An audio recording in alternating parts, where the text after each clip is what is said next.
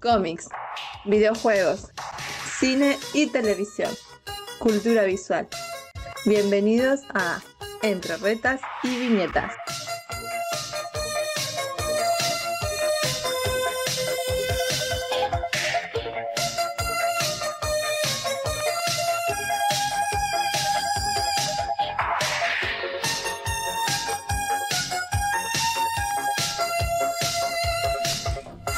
Público inteligente y conocedor.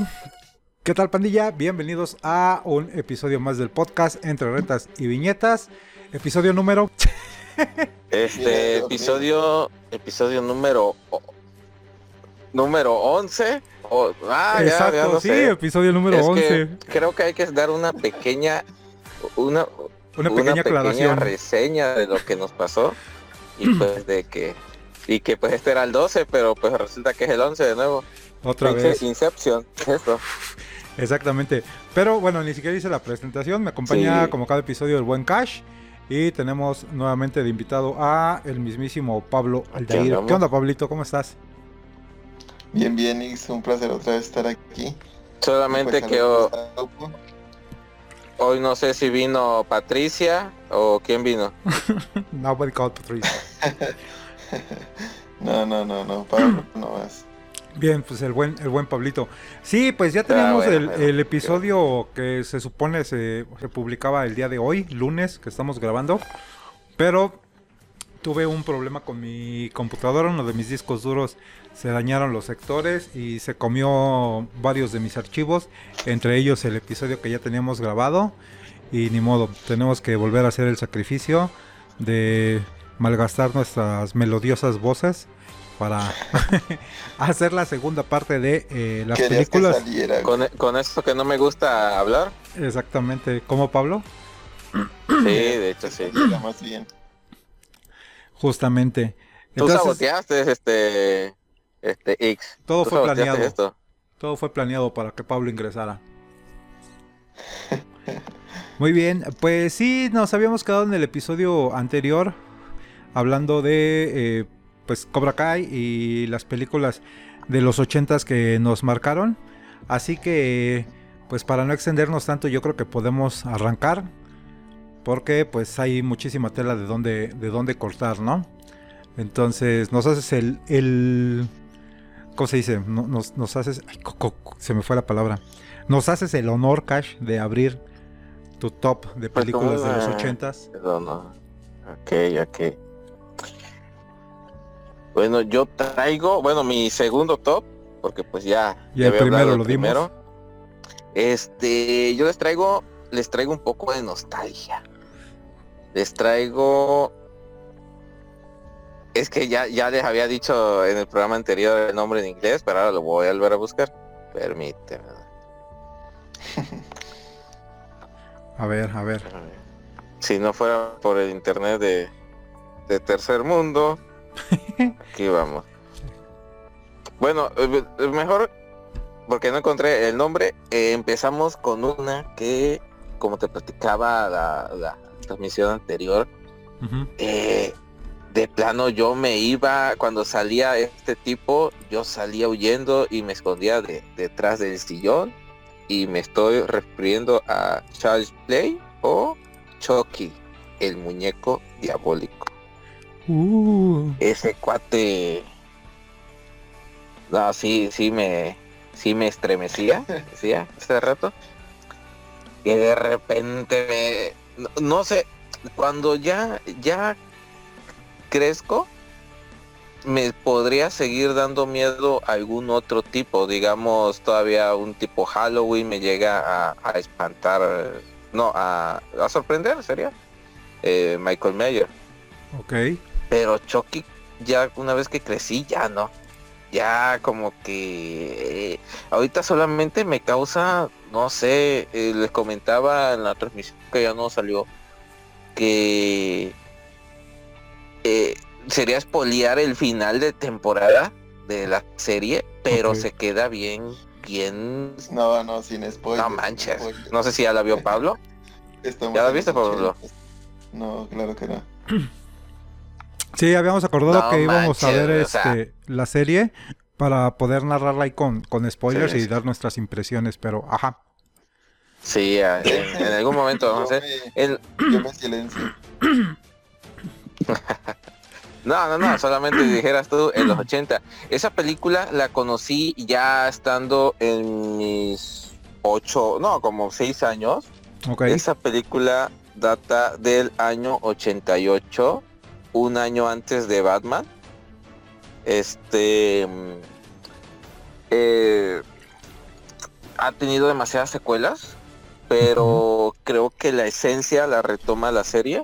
Pero esa primera película, ese momento en el que tiran a la niñera, creo que tú lo habías comentado en el programa que no salió, este X, este, como que significa algo muy ya turbio. O sea, que dices, güey, esto ya está cabrón.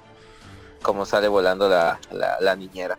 Ese primer punto es, este, creo que con eso ya sabemos que empieza algo cruda esa película. No sé ustedes qué, qué opinan de ella o cómo la conocieron. Sí, es, es muy densa. eh, como dices, para ser del 88. Yo te comentaba que a mí la, la primera vez que la vi, la tengo bien presente el, el recuerdo. Estaba yo en la primaria y la pasaron un, este, un 19 de noviembre que iba a haber puente. Eh, entonces me desvelé con mis primos viéndola. Pero, o sea, sí me, sí me espantó, pero no, no me marcó tanto. Te decía que a mí el personaje que sí me marcó en mi infancia y me acompañó durante toda la secundaria fue este Jason de Viernes 13. Ese güey sí, para que A mí, veas. a mí el personaje que me marcó en mi infancia fue el cinturón de mi mamá. No, ese sí Y un chingo de cables y la chancla y cosas Sí, así. sí, la chancla, la chancla me marcó muchísimo. Es marcadísimo. Eso- marcado, sí, claro. Eso ninguna película de terror nos lo dejaba. sí, sí era, más- sí era más. Para mí sí fue más este. Más de miedo el, el maldito Jason que Chucky. Y sí, como dices, tuvo su- sus demás películas, ¿cuántas son? Creo que cinco o seis. Una peor que la otra. Entonces tengo muchas ganas de ver la serie porque ya me la habías recomendado y otra banda también me la, me la recomendó. Entonces la tengo ahí pendiente para, para verla. Ya que la podamos ver, hacemos un, un especial para que platiquemos largo y tendido de la serie. ¿Tú, Pablo, tuviste alguna experiencia con Chucky? Claro, pues yo cuando la vi por primera vez, yo era un niño, tendría por ahí seis años. Esa, esa, el nombre nunca se me olvidará, el Charles Lee Ray. el nombre del asesino. Estaba entretenida, pero yo creo que más que nada estaba turbia. Lo que pasa es que en las películas de los ochentas no había censura. Entonces la sangre era como muy gráfica.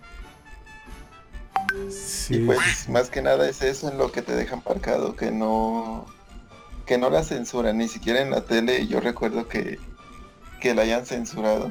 Yo recuerdo haberla visto com- haberla visto completa sin, sin cortos. Lo único que sí te cortaban a veces era que en los comerciales, ya ves la costumbre del canal 5, te ponen un comercial o empiezan los comerciales y como tienen cierto límite de programación te cortan la película de golpe. Pero, pues la verdad así miedo no, sin embargo sí está un poquito rara, por así decirlo. Un poco turbia el, el Chucky, pero a la vez da risa, porque es un, es un muñeco que, que está detrás de... Es que de eh, llega a ver como un humor, humor negro, ¿no? Sí, sí llega, llega a tocar como ese tipo de temas. Y que en el libro, si no estoy mal, el asesino es el niño, ¿no? El dueño. Ah, ese dato no me lo sé. Creo, la verdad. No, no sé, la verdad. Ahí sí. estoy muy enterado de eso, pero por ahí Vaya escuché dato perturbador, ¿eh? Como Que era el niño, sí, y que le echaba la culpa al, al juguete. Entonces, toca informarnos un poquito más ahí. Va. Fíjate que justo eso que... No, no me vayas a salir como el de, el de Aventuras en Pañales, que, que Angélica es la loca y, y que imaginó todo. Ah, que- esa que- teoría es buenísima. Sí, fíjate que Sí. justo eso que dices es lo que yo creo que por eso no, no me tenía tanto impacto. Hay una escena en la película donde no sé si es la mamá o el policía o alguno de los personajes eh, viene el, el muñeco corriendo y lo patean y sale por allá volando. Eh, yo creo que el, el- el hecho de que te pudieras como deshacer del monito de una manera tan, tan fácil, era por lo que no me Tan causaba fácil, tanto claro. miedo como el pinche Jason, que te decía que es de estas películas de slasher en las que el asesino va caminando tras la víctima y ves a la víctima cómo sale por patas y va corriendo y corre manzanas y manzanas y calles y lo más rápido que puede correr. Y atrás ves al pinche personaje maldito nada más caminando así tranquilamente. Decías eh, Cash al estilo Pepe Le Pew. Lo ves casi casi brincando ahí con sus patitas. Muy tranquilo. Y la pinche víctima la ves que corre y corre y corre y nunca logra despegarse de él. Siempre termina alcanzándolos. Entonces ese, ese miedo pues sí lo, lo sentía yo más, más real, ¿no? Más amenazante. Como que sí me podía... O sea, si te enfrentabas con algo así pues no te lo podías quitar. Por contra, el pinche Chucky pues lo pateabas y ya, ¿no? Pero... Pues aún así era, era un monito que pues sí te generaba cierto, cierto miedo, ¿no? Sí, eso es lo que tenía Chucky era que era muy, como muy sigiloso, ¿no? Era bien campero. Exactamente, bien campero. Esa es la palabra. Sí, era lo que tenía, que el güey se escondía por todo lado, nadie lo veía llegar y de repente, madres, ya tenías un cuchillo clavado. Exactamente. Muy bien. ¿Alguna mm, película que traigas tú, Pablo, por ahí? Pues de los de las que yo recuerdo mucho que, que dijeras tú me marcó, la de Willow. Que supongo que ya la han visto todos. Me daba mucho miedo esa película porque me causaba mucho, mucho impacto. Creo que fue la primera conexión que tuve con Dice, una... porque odias a los enanos. No, es- fue, fue la primera conexión que tuve con, con una persona eh, eh, con enanismo, vaya. Eh, eh, o sea, yo, yo entendía que, que era un actor, pero me causaba mucho, mucho impacto, güey, porque en mi vida había visto un enanito, güey. Entonces, entre el personaje y la historia, me acuerdo que hay una parte de la película donde una de las brujas los convierte en marranos, si no mal, si no mal recuerdo. Eh, esa escena, no sé, me, me daba mucho, mucho miedo, pero cuéntanos de Willow.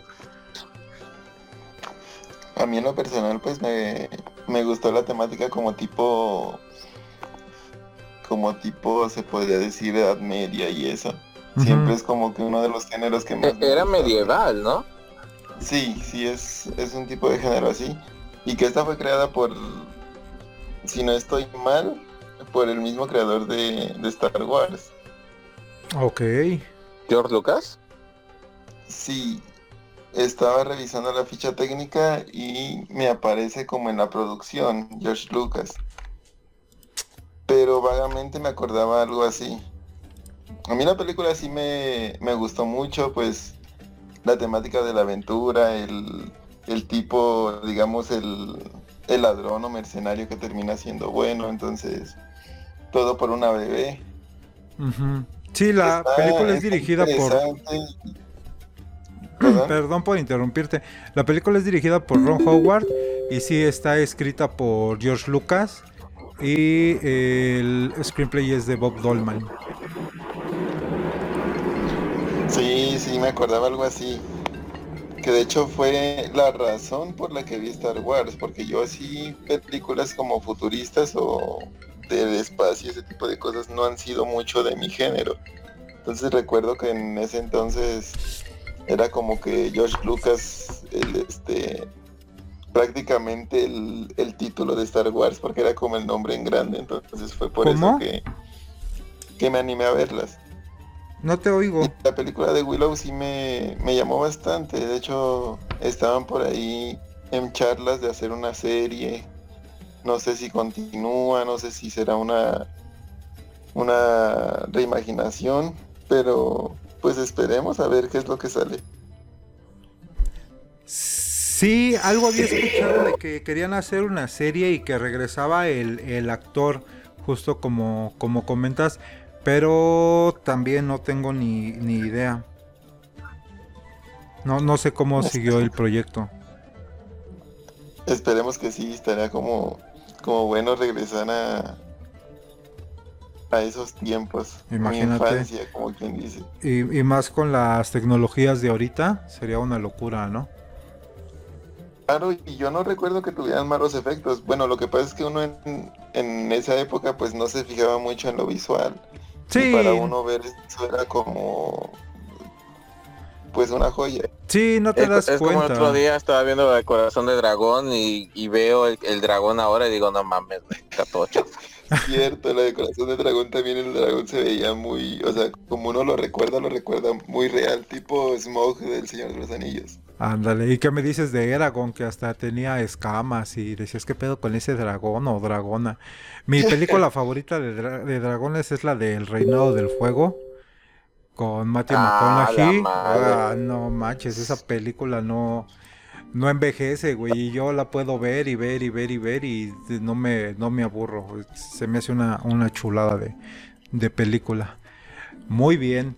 Pues yo las que de las que les traigo, eh, pues eh, yo de las que de la que te quería hablar es un este una animación. Esta es del 88, pero eh, estoy completamente seguro que no la vi en este año. Porque dudo muchísimo que haya, que haya llegado a, a México en este, en este año de estreno. Pero la quiero mencionar porque, como les repito o les digo, es del 88. Nos ubicamos en el año 2019, en Neo Tokio, una ciudad construida sobre la antigua capital japonesa, destruida tras la Tercera Guerra Mundial. Japón es un país al borde del colapso enfrentando en continuas crisis políticas. En secreto, un equipo de científicos ha reactivado por orden del ejército un experimento para encontrar sujetos que puedan controlar el arma definitiva, una fuerza denominada la energía absoluta. Pero los habitantes de Neo Tokio tienen otras cosas de las que preocuparse. Uno de ellos, nuestro personaje principal, que es Kaneda, un joven pandillero líder de una banda de motoristas. Durante una pelea, su mejor amigo Tetsuo sufre un extraño accidente y termina ingresando en unas instalaciones militares. Allí los científicos descubrirán que es el poseedor de la energía absoluta, pero Tetsuo no se resignará a convertirse en un conejillo de indias y muy pronto se convertirá en la amenaza más grande que el mundo ha conocido. Les estoy hablando ni más ni menos que de Akira, este, este anime del ¿Toriyama o 88. cuál? No, así se llama la, la caricatura. Sí, bueno, el, claro. el anime, Akira nada más. Ese lo conocí en Tequino Fighters. Es lo que te iba a decir, el personaje es retomado, eh, bueno, ha sido retomado como que, o ha inspirado otras obras, pero tienen este conflicto con el título de The King of Fighters cuando sale el personaje de K999. Y este, y pues tenía toda la, la apariencia de este personaje. Que no sé si sabías el dato de que precisamente por eh, no, no eh, pidieron los permisos. Me parece que nada más se lo agandallaron así como si nadie se fuera a dar cuenta. Sí, Y por eso sacaron el personaje. Que por lo que supe, eh, hablaba con Chaps en uno de los episodios de, del canal. Que eh, me parece que llegan a un arreglo y el personaje regresa para este título del 2021 o 2000. pero regresa 20. con otro nombre, o sea, ya no regresa con el nombre de K999, sino creo que le dejan usar el personaje con los poderes que tenía, más no con el nombre. Ah, mira, ok. Pero al menos regresa, güey. Ya eso es lo que queríamos Sí, al también menos utilizar. regresó. al- Pero al qué monito. diseño tan culero, güey, la verdad. En el, si no estoy mal, por ahí en el 2000, 2005, salió un título que fue el KOF, no miento. Sí, más o menos por esos años, el KOF 2002, Unlimited Match, que es donde hacen una especie de evento y recopilan a todos los personajes de, digamos, ese fue de toda la saga Nest, que fue desde la 99 hasta la hasta la 2001, porque se supone que la 2002 no es canon. Entonces hasta la 2001 los personajes, incluyendo tanto, digamos, tanto los, los jefes finales y todo, y en lugar de que salga K999 sale Nameles, uno que viene reemplazándolo a él. Y la verdad tiene mucho mejor diseño y tiene muy buena juga- jugabilidad, entonces bien Ah, pudo sí. ser él el, el que lo reemplazara. Ok. Pero no les gustó. Mm, Yo le comentaba a, a Cash que a mí de este, de este anime lo que más me gustó siempre fue el diseño de la motocicleta. Y que fue uno de mis joyitas visuales que vi en esta película de Ready Player One. Cuando sale la, este, la moto ahí en pantalla. En el libro pues te la narran de una manera más épica. Que te lo deja toda la imaginación y es más chido. Pero me gusta cómo hacen la adaptación de, de la película. Visualmente cuando sale la moto dije, no manches, y es ella. Y bueno, todas las, el kilo de franquicias que pagaron para esa película, ¿no? Entonces, pues esa es Sí. mi primera mención de Akira de 1988. ¿Cuál otra traes? Muy recomendada por si no la han visto. Súper recomendada. ¿Cuál otra traigo? Ahora sí. Eh, si con esta no lloraron, eh, yo digo que deben de ir al psicólogo. Porque no. En inglés, mi inglés es pésimo. Es The Land, The Land Before Time. Conocida aquí en, en, en este Chilangolandia como Pie Pequeño en busca del Valle ah, Encantado. Ahorita vengo, Si voy no a deprimirme lloraste, en lo que Cash les Si cuenta no de la película. me dan asco. No manches. Ok. No, este, la mera verdad, no, no, no es que qué les puedo decir. Cuando me dijo este X que íbamos a hablar de películas de los 80, dije, no mames, esta. Y se me estaba yendo, o se me fue, básicamente en la primera sección que hicimos, la primera parte del programa. Y eh, cuando terminamos el programa, como lo intentamos hacer más corto, para igual para que el público pues lo pueda digerir más fácil, este le dije a X, oye, pero hay que hacer una segunda parte por el me falta esta, esta, esta, y la principal era esta, El Valle Encantado. Y me dijo, pues sí, vamos a hacer varias. Pero no, es que esta película, me tengo un recuerdo muy, muy vívido. Yo habré tenido cinco años, pero me acuerdo incluso hasta cómo lloré cuando vi mi mamá lavando, estaba lavando, en- teníamos un lavadero mero al lado de la puerta de, de la entrada del cuarto donde vivíamos. Dice, dice Cash, Y yo dice Cash, recuerdo la cantidad exacta de lágrimas que derramé al ver la película. Recuerdo los segundos exactos que duraron brotando mis lágrimas. Que sollocé, recuerdo los sollozos exactos que tuve. Ok. Creo que el que tiene que ir al psicólogo es otro amigo, ¿eh? Pero bueno, date. No manches. Y me acuerdo que pego el grito y mi jefa se llega toda mojada. Este, ¿qué pasa? ¿Qué pasa? Y yo, no, que- que- que-". o sea, no me acuerdo exactamente las palabras, obviamente. me- "Mamá, que el bebé lo mata, lo van a matar". Este pinche dinosaurio culero que iba detrás de pie pequeño, no mames, ya había matado a la, la pinche dinosauria, a la cuello largo, o sea, mames, güey. A la mamá. Los abuelos a se los quería comer, güey. No, que le estaba diciendo a X, ya cortando un poco el, el- el sentimiento, porque no quiero volver a llorar, ya lloré en, en la primera grabación, que no salió al aire, que, que 100% real. hay muchas, muchas, muchas, muchas películas, hay creo que 15, 16 películas, Ah, Jesús bendito, ¿para qué? Y Steven Spielberg pues produce y no me acuerdo si dirige o nomás produce esta. Este, pero eh, en la décima me parece, me parece, esta película es del 88, Ujú. este, y me parece que es en, en la décima donde se reencuentra con su papá y ya cuenta un poco la historia de su papá, de por qué no estaba, Esa porque... sí no la recuerdo. Sí, es la, creo que es la décima, te la, te la voy a investigar en lo que estoy platicando. Este, el, el caso es que el, el vato le dice que pues él no estaba porque eh, ha- había más de un tiranosaurio. Entonces él como que se fue a ahuyentarlos y, y cuando ya los perdió, bueno, y se fue por comida también porque había escasez de comida. Entonces cuando ya quiso regresar eh, sucedió el relajito ese. Y eh, lo de los terremotos y todo ese desmadre. Y cuando quiere intentar regresar ya no puede, pero da a entender a que sí vio el cadáver de, de la mamá, pero que dio por muerto a todos. Ay, no. Entonces ya él mismo se hizo como que su propia manada, pero pues nunca se vuelve a casar. Bueno, no a casar, no, no vuelve a tener más familia. y no hubo cura, y no hubo cura cuello largo, y testigos cuello largo, y nada de eso.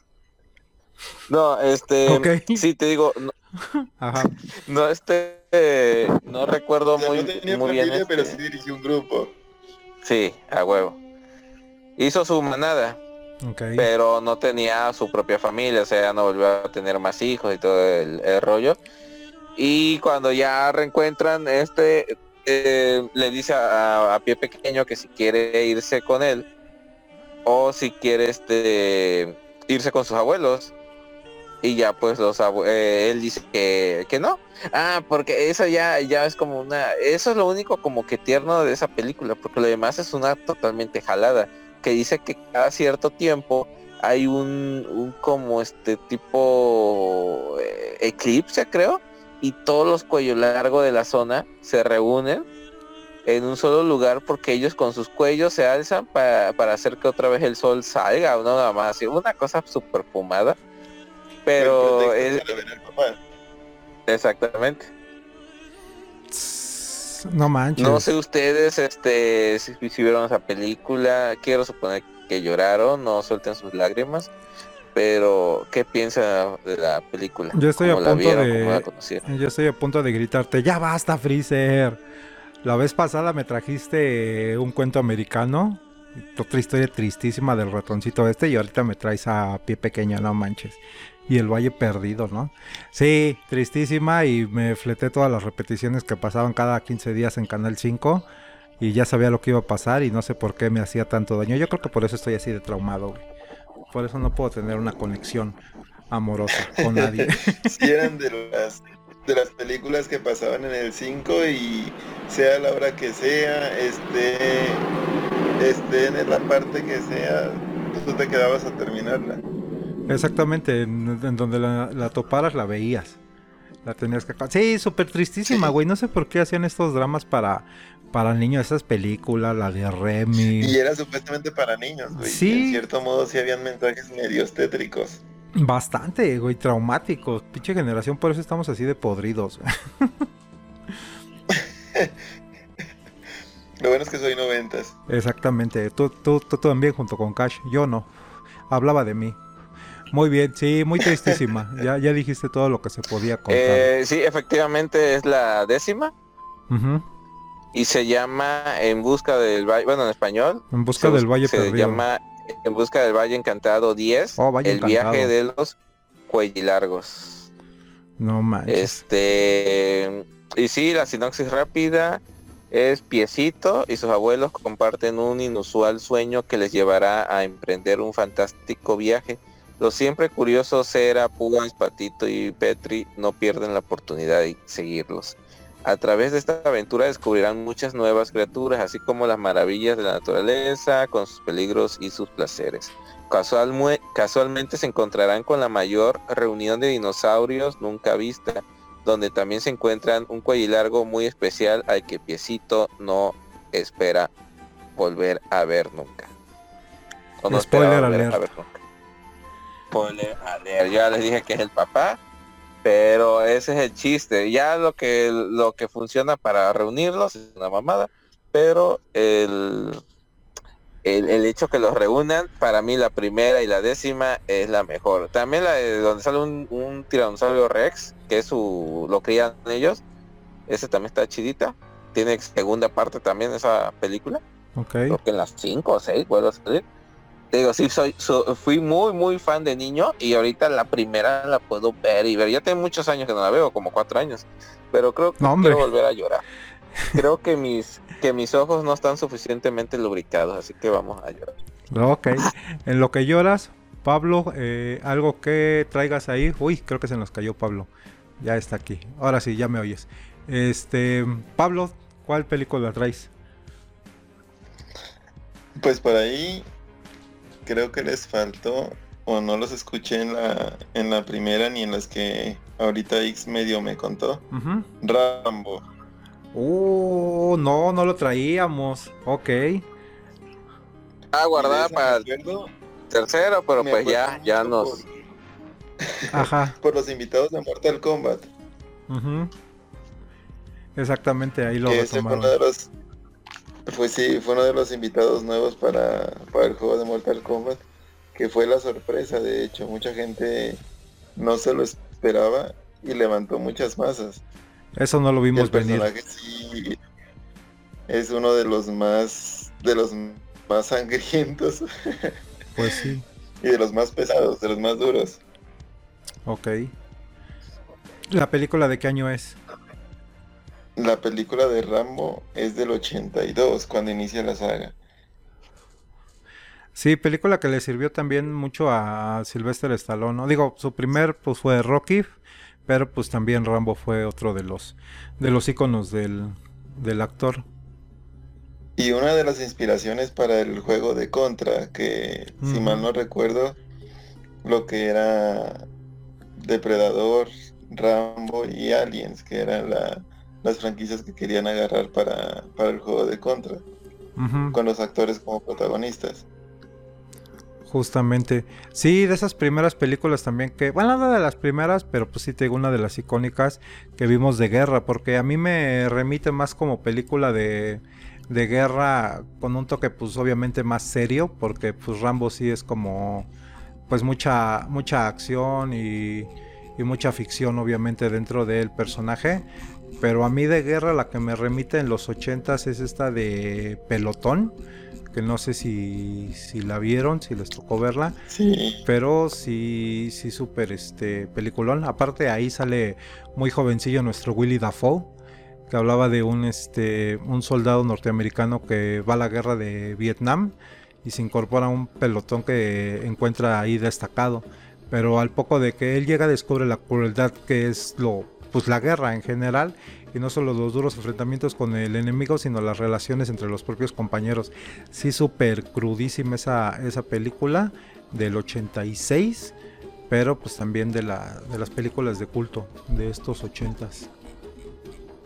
Y de las películas que siempre pasaba el 5, el 5 pasaba muy buenas películas. Ujú, justo hablábamos el episodio que no este, pudo salir al aire, que Canal 5 tuvo todas esas franquicias y las explotaba y las explotaba en estos maratones sabáticos que le llamaban cine permanencia voluntaria, donde te aventaban películas por trilogía y, y, pues bastante interesante cuando nos tocaban ver estas, esta, estos maratones, ¿no?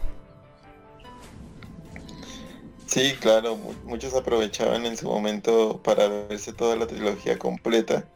A mí la que me gustaba harto fue Jurassic Park en su momento, pero Jurassic es como noventas. Sí, sí, le- Pero fíjate que Jurassic Park no, no siento que se pueda disfrutar en trilogía. Nah, ¿cómo Nomás crees? disfruta la 1 y la 2. Pero la 3, Pues ya la 3 es el no pilón. manches, la, Yo tre- como- en lo personal, La- la como tre- fan de los la dinosaurios, 3 es la ñapa. pueden ponerme tres películas de dinosaurios, así no tengan conexión entre ellos. Ah, bueno, Sí, yo bueno, también es que, me- es que decía, yo también soy fan de dinosaurios y hasta en Yu-Gi-Oh tenía mi deck de dinosaurios.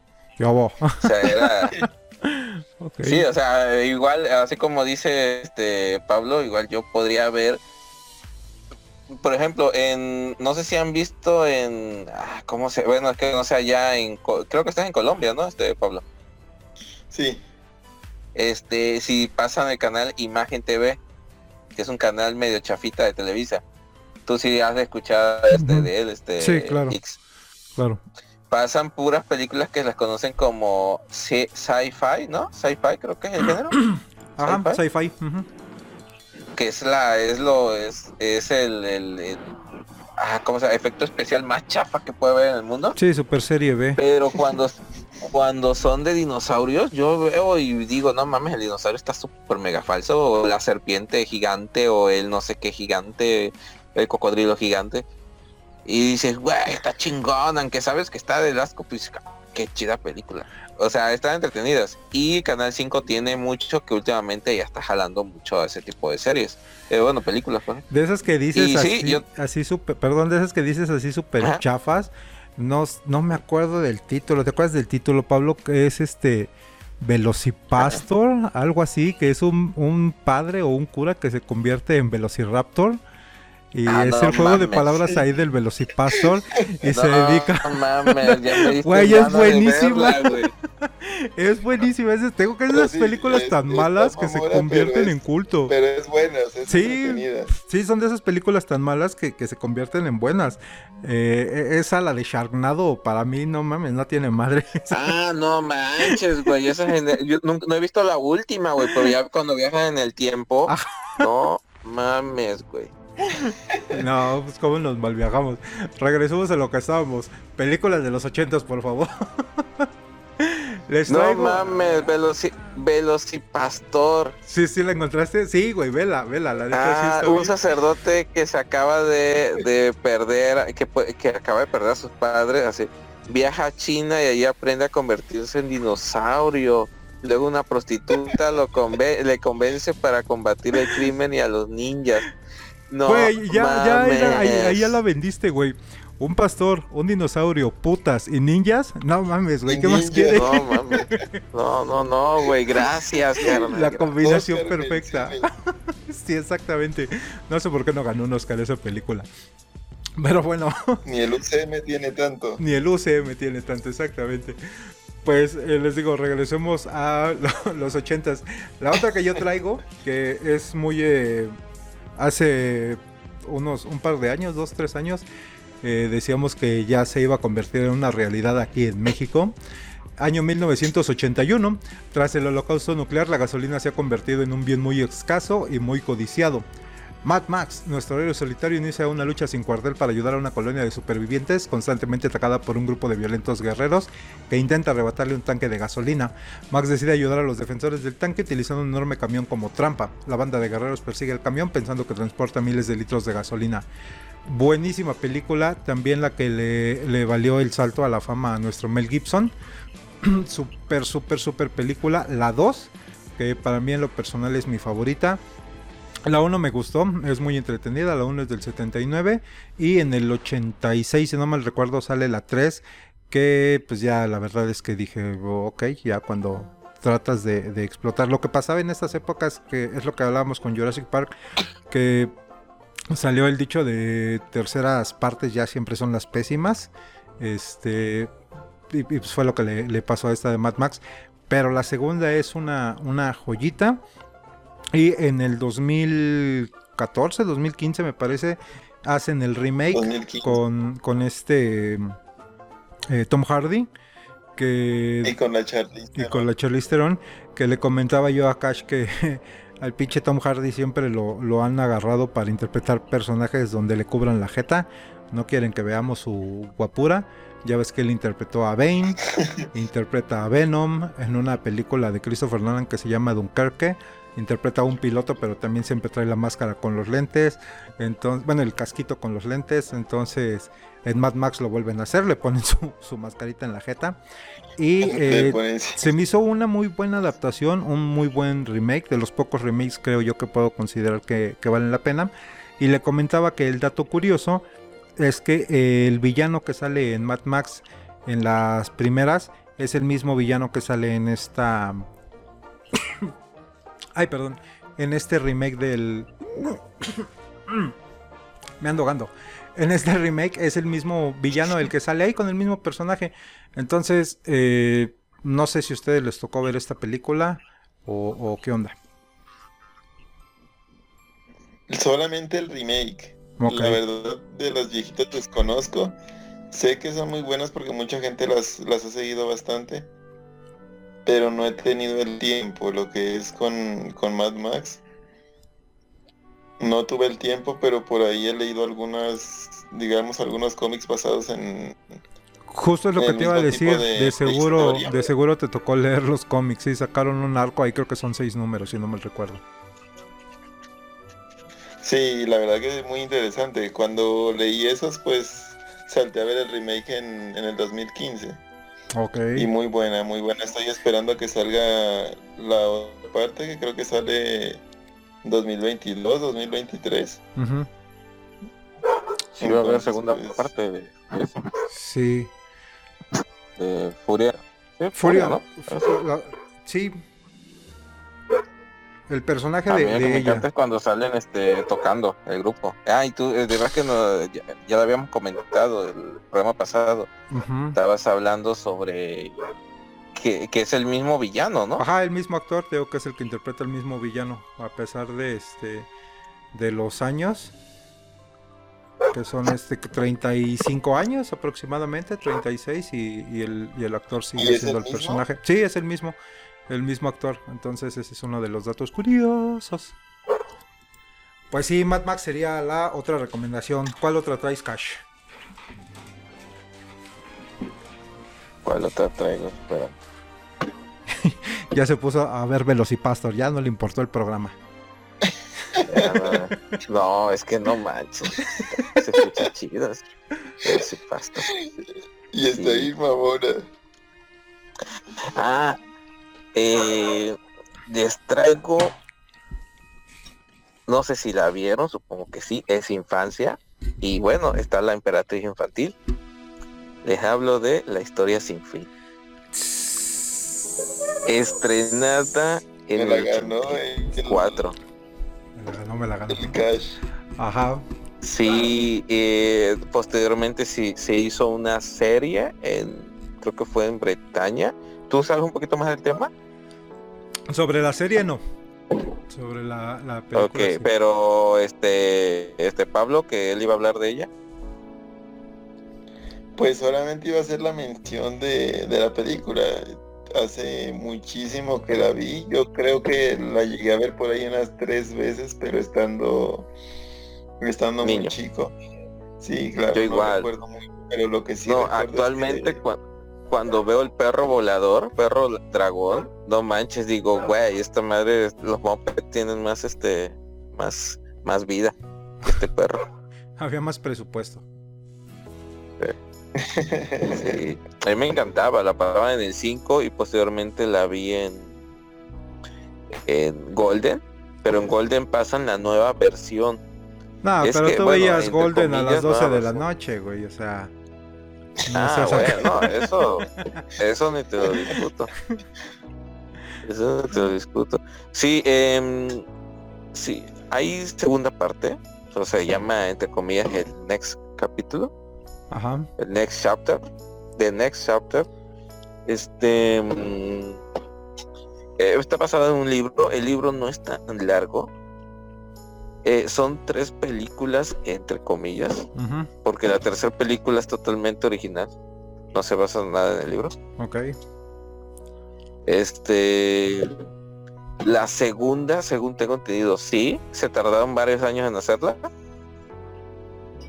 Em, pero como os digo es de igual de Warner Bros.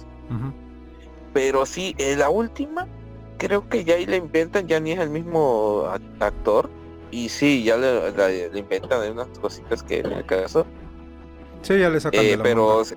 les puedo hablar de la primera y sí me acuerdo. Cuando él está leyendo, el, el niño está leyendo el libro y este y, y se comunica con Atreyu, le empieza a gritar. O cuando se muere el, el caballo, no me acuerdo cómo se llama el caballo, el caballo que le llora a Atreyu.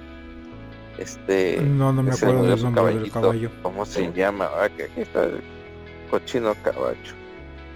Este. ¿Era Bastián? No, Bastian No, es el ah, niño, sí, Bastian ¿no? es- no, El es niño, sí. Ajá, Bastian es el niño. Atre- Atreyu, Atreyu es, es el, el dragón. niño, el elegido. es el elegido. Ujú. Sí, no, el dragón se llama este. Ah, ¿cómo se llama? Porque también el, dra- el dragón tenía su. El dragón de la fortuna, ¿no? O algo así, ¿se llama? Mm, no, no me acuerdo de los no me acuerdo de Es que Atreyu. yo siempre me acordé nomás de Bastian, Atreyu. Ah, porque había su serie, no sé si la vieron. No, la serie sí no la la vi. veía, no, no había sábado que no me la perdiera en, en Canal 5. Ok. Sí, Sí, yo me así como vi la de Yumanji, así como vi la de Hombres de Negro. ¿Y cuál otra te mencioné que tú no sabías que tenía De serie? Karate Ah, Kid. de Karate Kid. Sí, así como esas, igual, estoy sin fin. Que vilmente era sin fin. Nunca había terminado. Nunca había final. Sí, yo me acuerdo Y que así se llamaba, de hecho, el libro que, que lee el niño. Ajá, Sí, la historia sí. sin fin. Justamente. Es como un Inception, fue el primer Inception, porque era la historia de un niño que está leyendo el libro de la historia sin fin que tú estás leyendo. No mames. ¿Qué? Alguien se quiso poner acá metatextual. Muy bien. Em, ¿Cuál otra este cuál otra traes por ahí, Pablo? Pues descartando la que me acaba de, de ganar, yo no Robar. con las ganas de hablar de, de Robocop. Vas. Híjole, y eso lo habíamos hablado ese día. Sí, vas, vas, vas. Dale, dale. El bueno pues como todos saben, no creo que que no lo hayan conocido.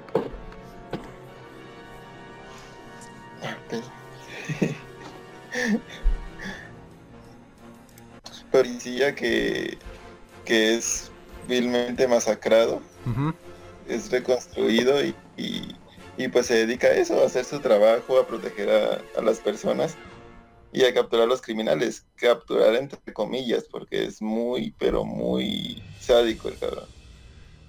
Sí, pues después de todo su, su trauma. Hablaba Después de... del trauma y que, y que lo estamos viendo como con muchos flashbacks, ¿no? Entre, entre todo su, su trance. Sí, justo hablábamos con, con Cash el, el episodio que no se que no se publicó, que para mí sí fue una de las películas que me, que me marcó o que me traumó de alguna manera por una de las escenas donde está uno de los de los malosos eh, ya al final ya ves que los está persiguiendo como en un depósito de este de de de de, ay como te dije que se llaman como estos almacenes eh, de los barcos. No sé si te acuerdas de esta de esta escena. Y va tras todos estos estos güeyes y hay uno de los tambos de ácido que le cae a uno de los Sí. de los eh, malhechores y aparece él así todo derretido pidiendo ayuda pero el efecto que trae en la jeta a mí sí me dio un chingo de miedo aparte de que ahí pues pasa y, y lo atropella. El actor se llama Kurtwood Smith. Eh, el personaje se llama Clarence que es el, el, el vato que le dispara. Le decía yo a Cash que hay dos escenas esa y la primera cuando le lo ejecutan directamente él es el Ah. que le dispara la escena que te ponen en la película que es el policía herido tirado tirado en el piso con la cámara en vista hacia arriba y este güey apuntándole con la pistola en, en la jeta y soltando el disparo, a mí sí me, me impactó muchísimo en ese, en ese momento de este, de que te digo, pues yo era, yo era mocosillo. Y esto. Y este actor ha hecho eh, series, personajes de, comedia, principalmente en That 70 Show. Sale como el papá de uno de los, este, de los personajes principales. Y pues es, es comedia, digo, eh, sigue siendo como que un papá medio amargado, pero pues también hace chistes y todo. Eh, estuvo en Viaje a las Estrellas, estuvo en otras películas de acción. Pero eh, cada que lo veo no puedo dejar de ver esa escena, la tengo muy presente, del güey derritiéndose con el ácido. Sí, sí, la neta sí, súper, súper traumado con ese, con ese, con esa escena de esta gran película, porque la neta sí es una de las películas eh, chidas de, de este, de esta época de los ochentas. Y la primera, ¿no? O sea, la primera fue como la más pesada. Sí, pues la más densa. La primera fue como que la que tuvo, ahora sí que el mejor desarrollo, las mejores escenas. Sí, y Sí, a mí, a mí, a mí una escena que igual comentaba en el otro programa, este, que me marca y veo que es demasiado cruel, o explícita, mejor dicho, es cuando están probando el primer modelo de Robocop, o sea, el que es puro robot. El tanque, el tanque grande.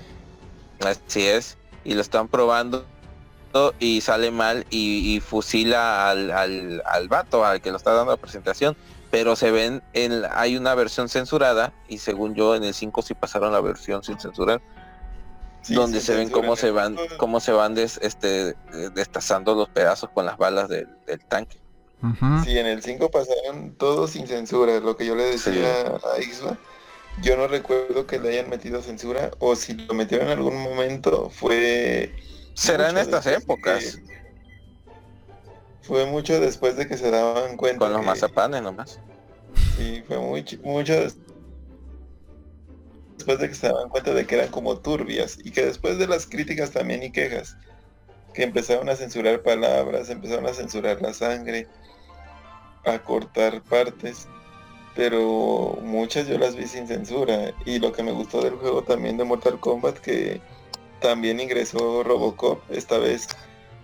El juego tiene, tiene como, como marcado sus, sus invitados de crossovers que sean que sean este muy similares o que hayan tenido alguna conexión entre ellos. Y principalmente que sean súper violentos.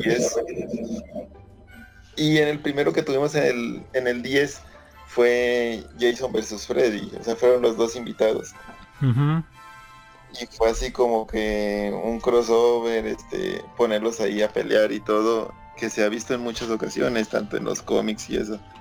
Después tuvimos Alien versus Predador. Entonces también, también fue como que mucho hype ver, ver también otra vez estas dos bestias enfrentándose. ¿Te acuerdas que los primeros que empezaron este a hacer este tipo? A ver, ajá, dígale. Perdón, y en este último fue Terminator y Robocop. Fue también este para marcar ese tipo de, de crossover que venían manejando.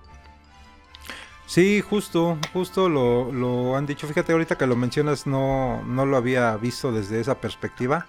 O sea, sí veía la relación entre los personajes, pero no me había puesto a pensar que era como su, su estrategia, pues, de alguna manera.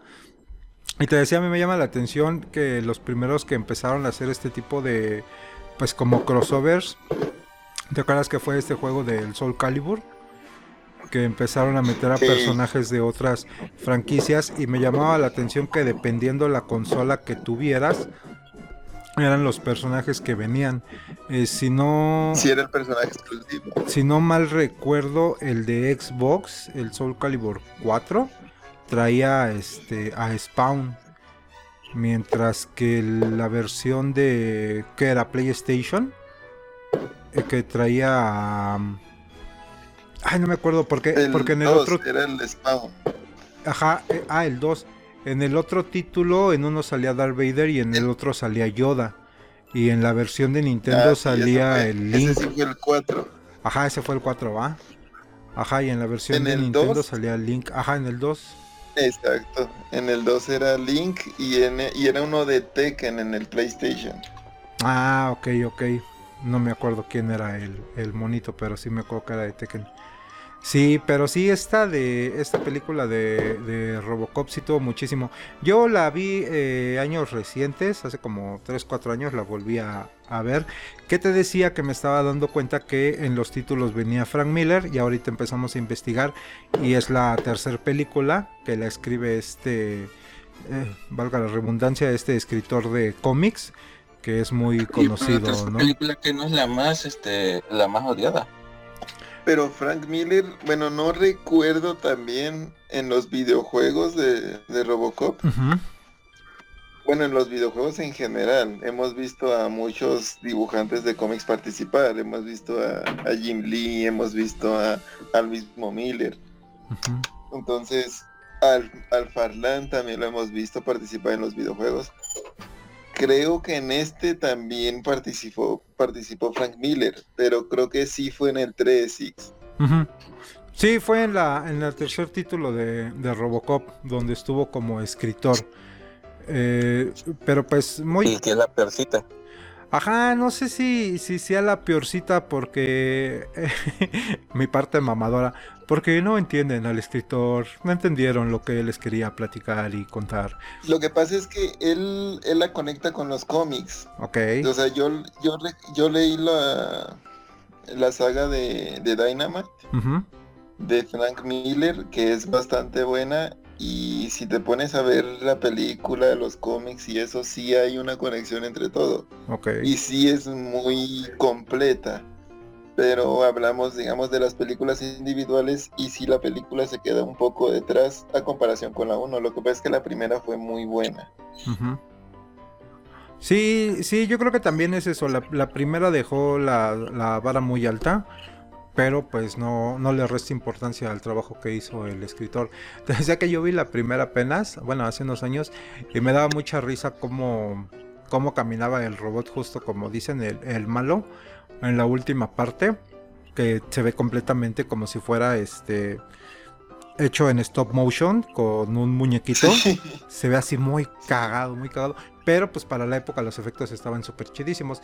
Y hablábamos que hace unos, este, unos años, también 2015 me parece, también sacaron un remake de esta película de Robocop. Pero pues que la verdad es que no, no le hace justicia a nada. Está muy, muy, muy, muy mala, muy pésima. A mí no me gusta. Y yo tenía expectativas muy altas de la película. Pues lo trataron de hacer. Porque el diseño se veía muy chido. Ajá, el diseño se veía bien, es del 2014. Pero pues la verdad es que no aporta nada más allá de unos efectos medios mamalones. Y ya. como que ahí se, se quedó y dije, mm, ok. Y que tenía buen, buen casting, ¿no? O sea, tenía. Tenía muy buen pues estaba Gary Oldman. Estaba Gary y ya con eso. Estaba, Michael Keaton, sí. Sí, la verdad es que para que fracasara con ese cast que tenía, sí era como que. Estaba Samuel L. Jackson, güey. Estaba, el mismo. Ay, se me olvidó el nombre. El Rick Flag, el, el del Escuadrón Suicida. ¿A poco es él, Joel Kinnaman? Ah, tienes razón, es, el mismísimo Rick Flag, como el personaje principal, como nuestro Alex, Murphy. Exacto. Ah, mira, no me había percatado de eso. Interesante. Pues sí, pero no nada como la primera. Vayan a ver la primera porque muy, muy, muy recomendable. Eh, ¿A quién le toca? ¿Te toca Cash? A ti te toca. Ah, a mí me toca. Ah, caray. Muy bien. Ah, y yo, otra de las que les traigo, déjenme ver mi lista. Iba a quemar el cartucho que me embarró en la jeta la vez pasada de Cash, pero se lo voy a dejar. Una de 1984.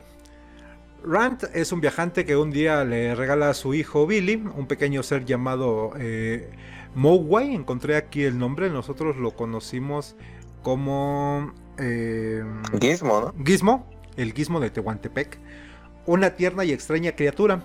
El inocente regalo, sin embargo, será el origen de toda una ola de gamberradas y barbaridades en un pequeño pueblo de Estados Unidos.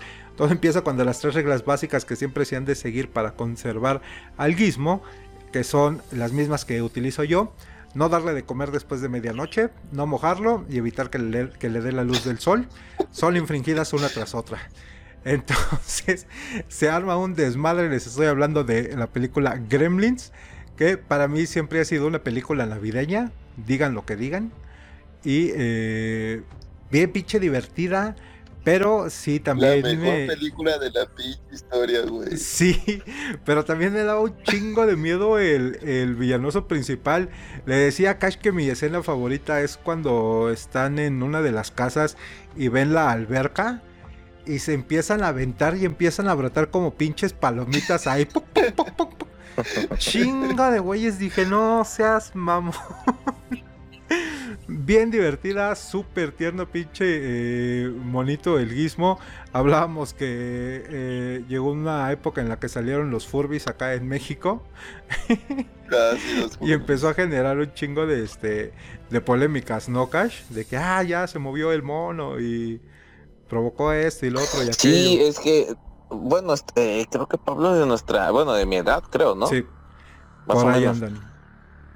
Este, y de que sí, las leyendas urbanas de las, de las doñitas, de no, en tal escuela, el Furby empezó a decir groserías y caminaba y decía y que, ay, doñita ya. Peores teorías que las de los pitufos.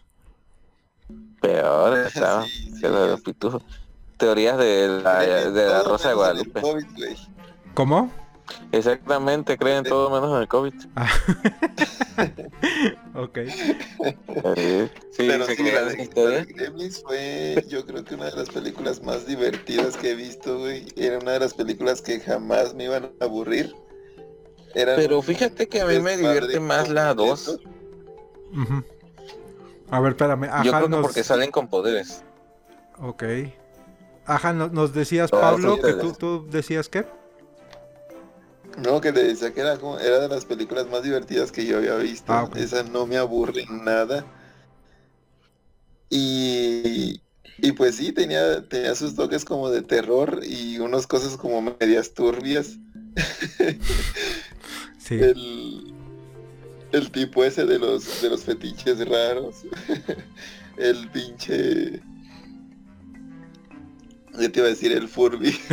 el mismo. El mismo, todo bien pinche tierno, pero a la vez como que no sé, muy curioso, ¿no? Sí, de esas criaturitas que- Pero, que, pero yo siento que era más turbia la, la 2. Porque salía el, el Gremlin este transvesti. De la 2 no me acuerdo tanto como de la 1, güey, la neta. Pero dices que Y hasta fíjate tenían que poderes. casi de la 1, casi de la 1 no me acuerdo mucho, porque la 2 la he visto como 10 veces. Y la 1 la he visto como una y media nomás. Ah, no, bueno. Sí me acuerdo y todo, pero no, es que la 2 la pasan. A la mitad, güey. Ajá, la- No, o sea, o, o sea, vez y media, o sea, una vez y media la he visto la, la original. Y la otra la han pasado mucho en Golden, la 2. Ok. Pues es que la recuerdo mucho. Golden. Sí, ya, ya nos dimos cuenta Sí, que lo tuyo es el Golden. sí, no, pero, eh, eh, pero es que lo que dice X es Golden Age. Ah, ahora échame a mí la culpa. Ah, Que, que yo sé tus cochinadas No, que que- andas viendo. son diferentes canales. ok. Pero sí, Sí. la 1 yo en el 5 la vi por unas 30 veces. Sí, y fácil. Como dice Ixba, es una, es una película navideña porque pues la pasaban siempre en diciembre. En diciembre agarraban y, y metían gremlins y metían las dos primeras sin, sin pedos. Era como que Gremlins, Chucky, eran películas que nunca faltaban.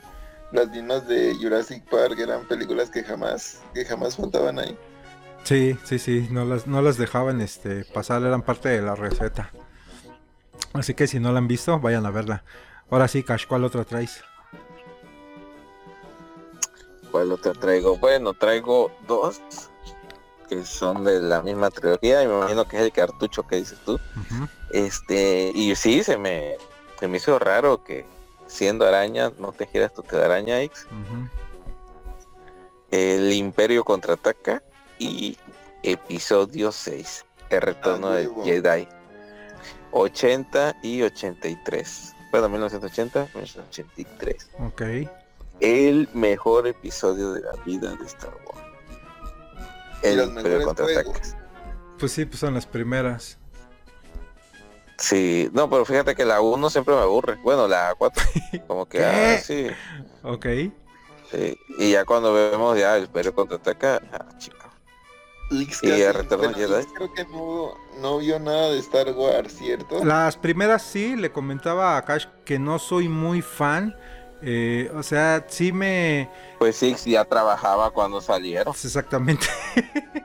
sí, me, sí me gusta. El sí Imperio lo- contraataca, fue la, la guerra de los de los Ewoks. La garra de los Ewoks era buenísima, güey. La, la parte donde está el pinche monito con, con su onda, que va a tirar y se la termina embarrando en la jeta. Puta, cómo me doblaba de la risa con esa escena, güey. Y fíjate que ya no me acordaba ahorita que estabas diciendo, Cash, de estas caricaturas. Había una caricatura de los Ewoks, güey, ¿sí se acuerdan? Sí, se había una animada de los Ewoks. Solamente lo he visto en, en- como en referencias, pero jamás la vi. La verdad, nunca la vi. Ok. Sí estaba entretenida. Sí, pues era pura pinche desmadre de esos monitos, güey. Esa escena que te digo donde se, se da con su este con su propia onda, pues haz de cuenta que la caricatura era puros guiños así, güey, de, de ridículos. Muy pinche este, muy pinche divertida. Eh, pero me hablabas eh, varios datos de la de Star Wars.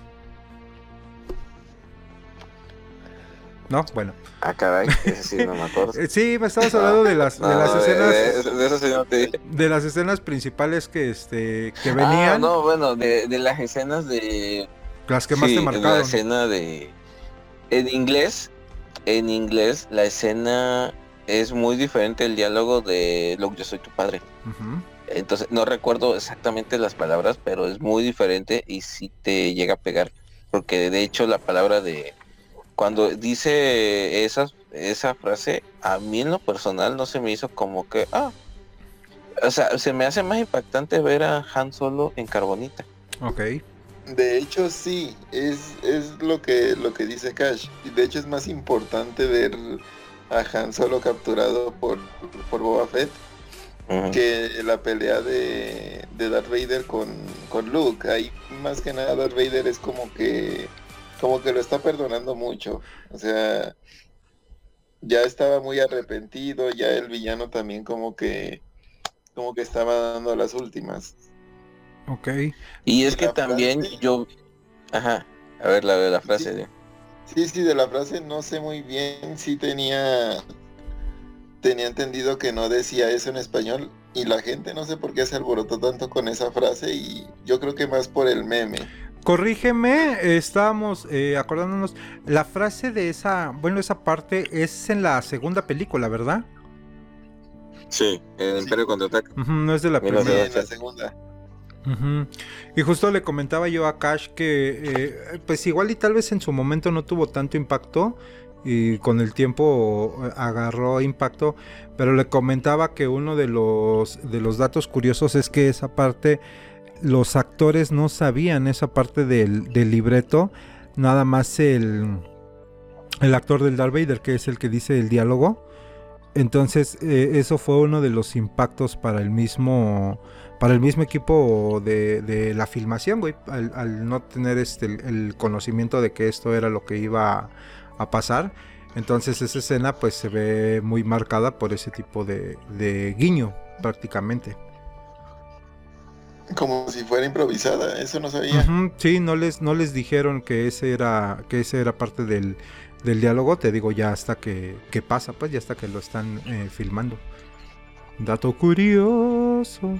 Pero sí, yo, yo les, les comentaba que no soy, no soy fan, sí me gusta, sí me entretienen mucho, pero pues le decía a Cash, no, no me pasa como las películas del universo de, de DC o de Marvel, o sea, no, no, no estoy así como que a la expectativa de, ah, ya la quiero ver.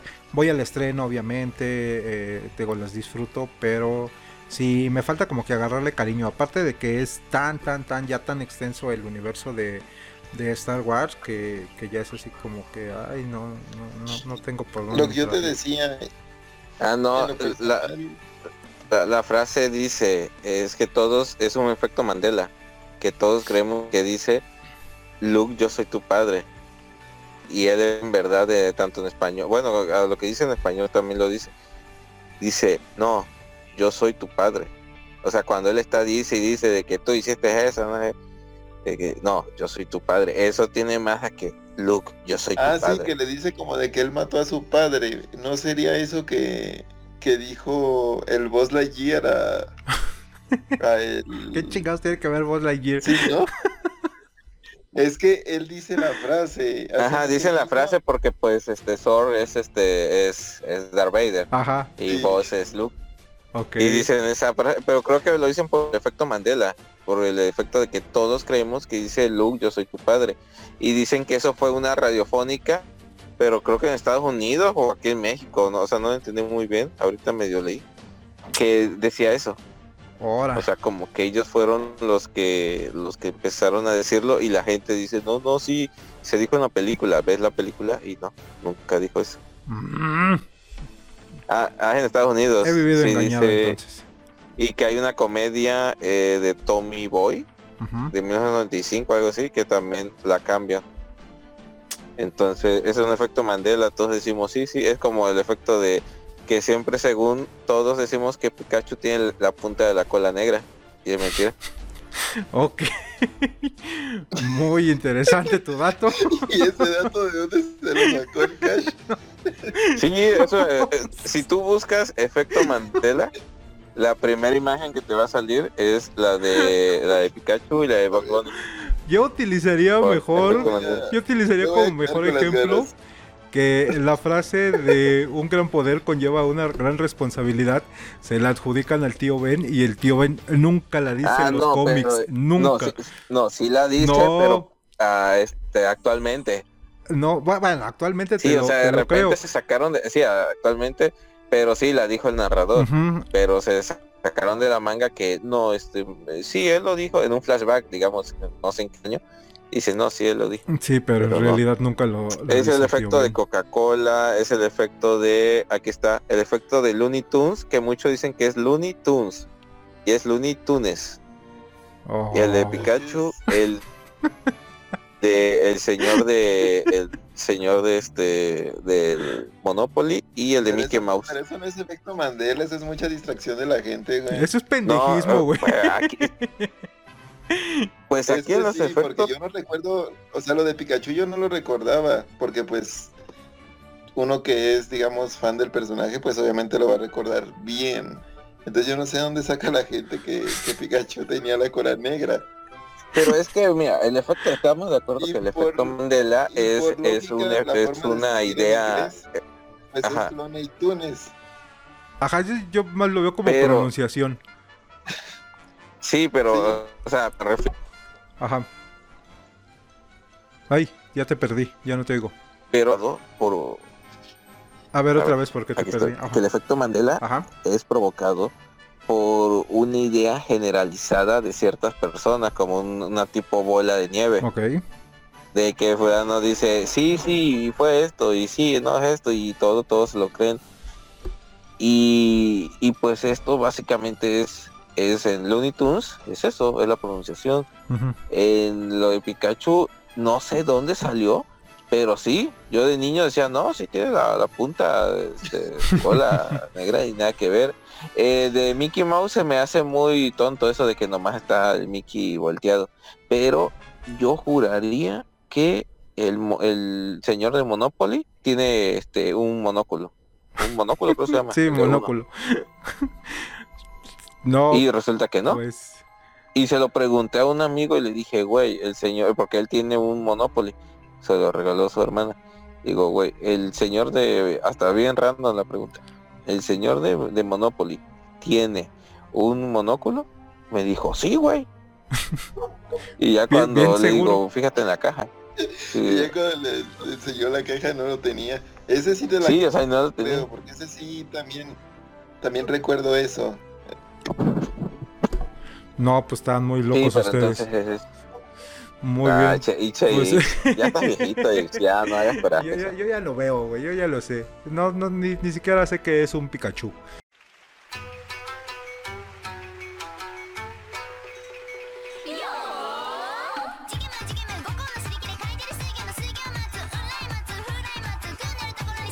Hola, ¿qué tal, Nakamas? Les saluda Damián de Checa tu Manga y hoy les traigo las novedades de la primera semana de febrero por parte de Panini Manga que son de 119 pesos, One Piece número 82, My Academia 31, e Eden's Zero número 14, el 129 el número 5 de Mao, el 10 de Oyasumi Pum y el 8 de Rent a Girlfriend. En 139, Rosario to Vampire número 9, Bakemonogatari 8, Chainsaw Man 7, Dorohedoro 5, Golden Kamuy 23 y Kaguya Sama Love is War número 15. En 199, Shaman King número 15 y en 249, City Hunter 19.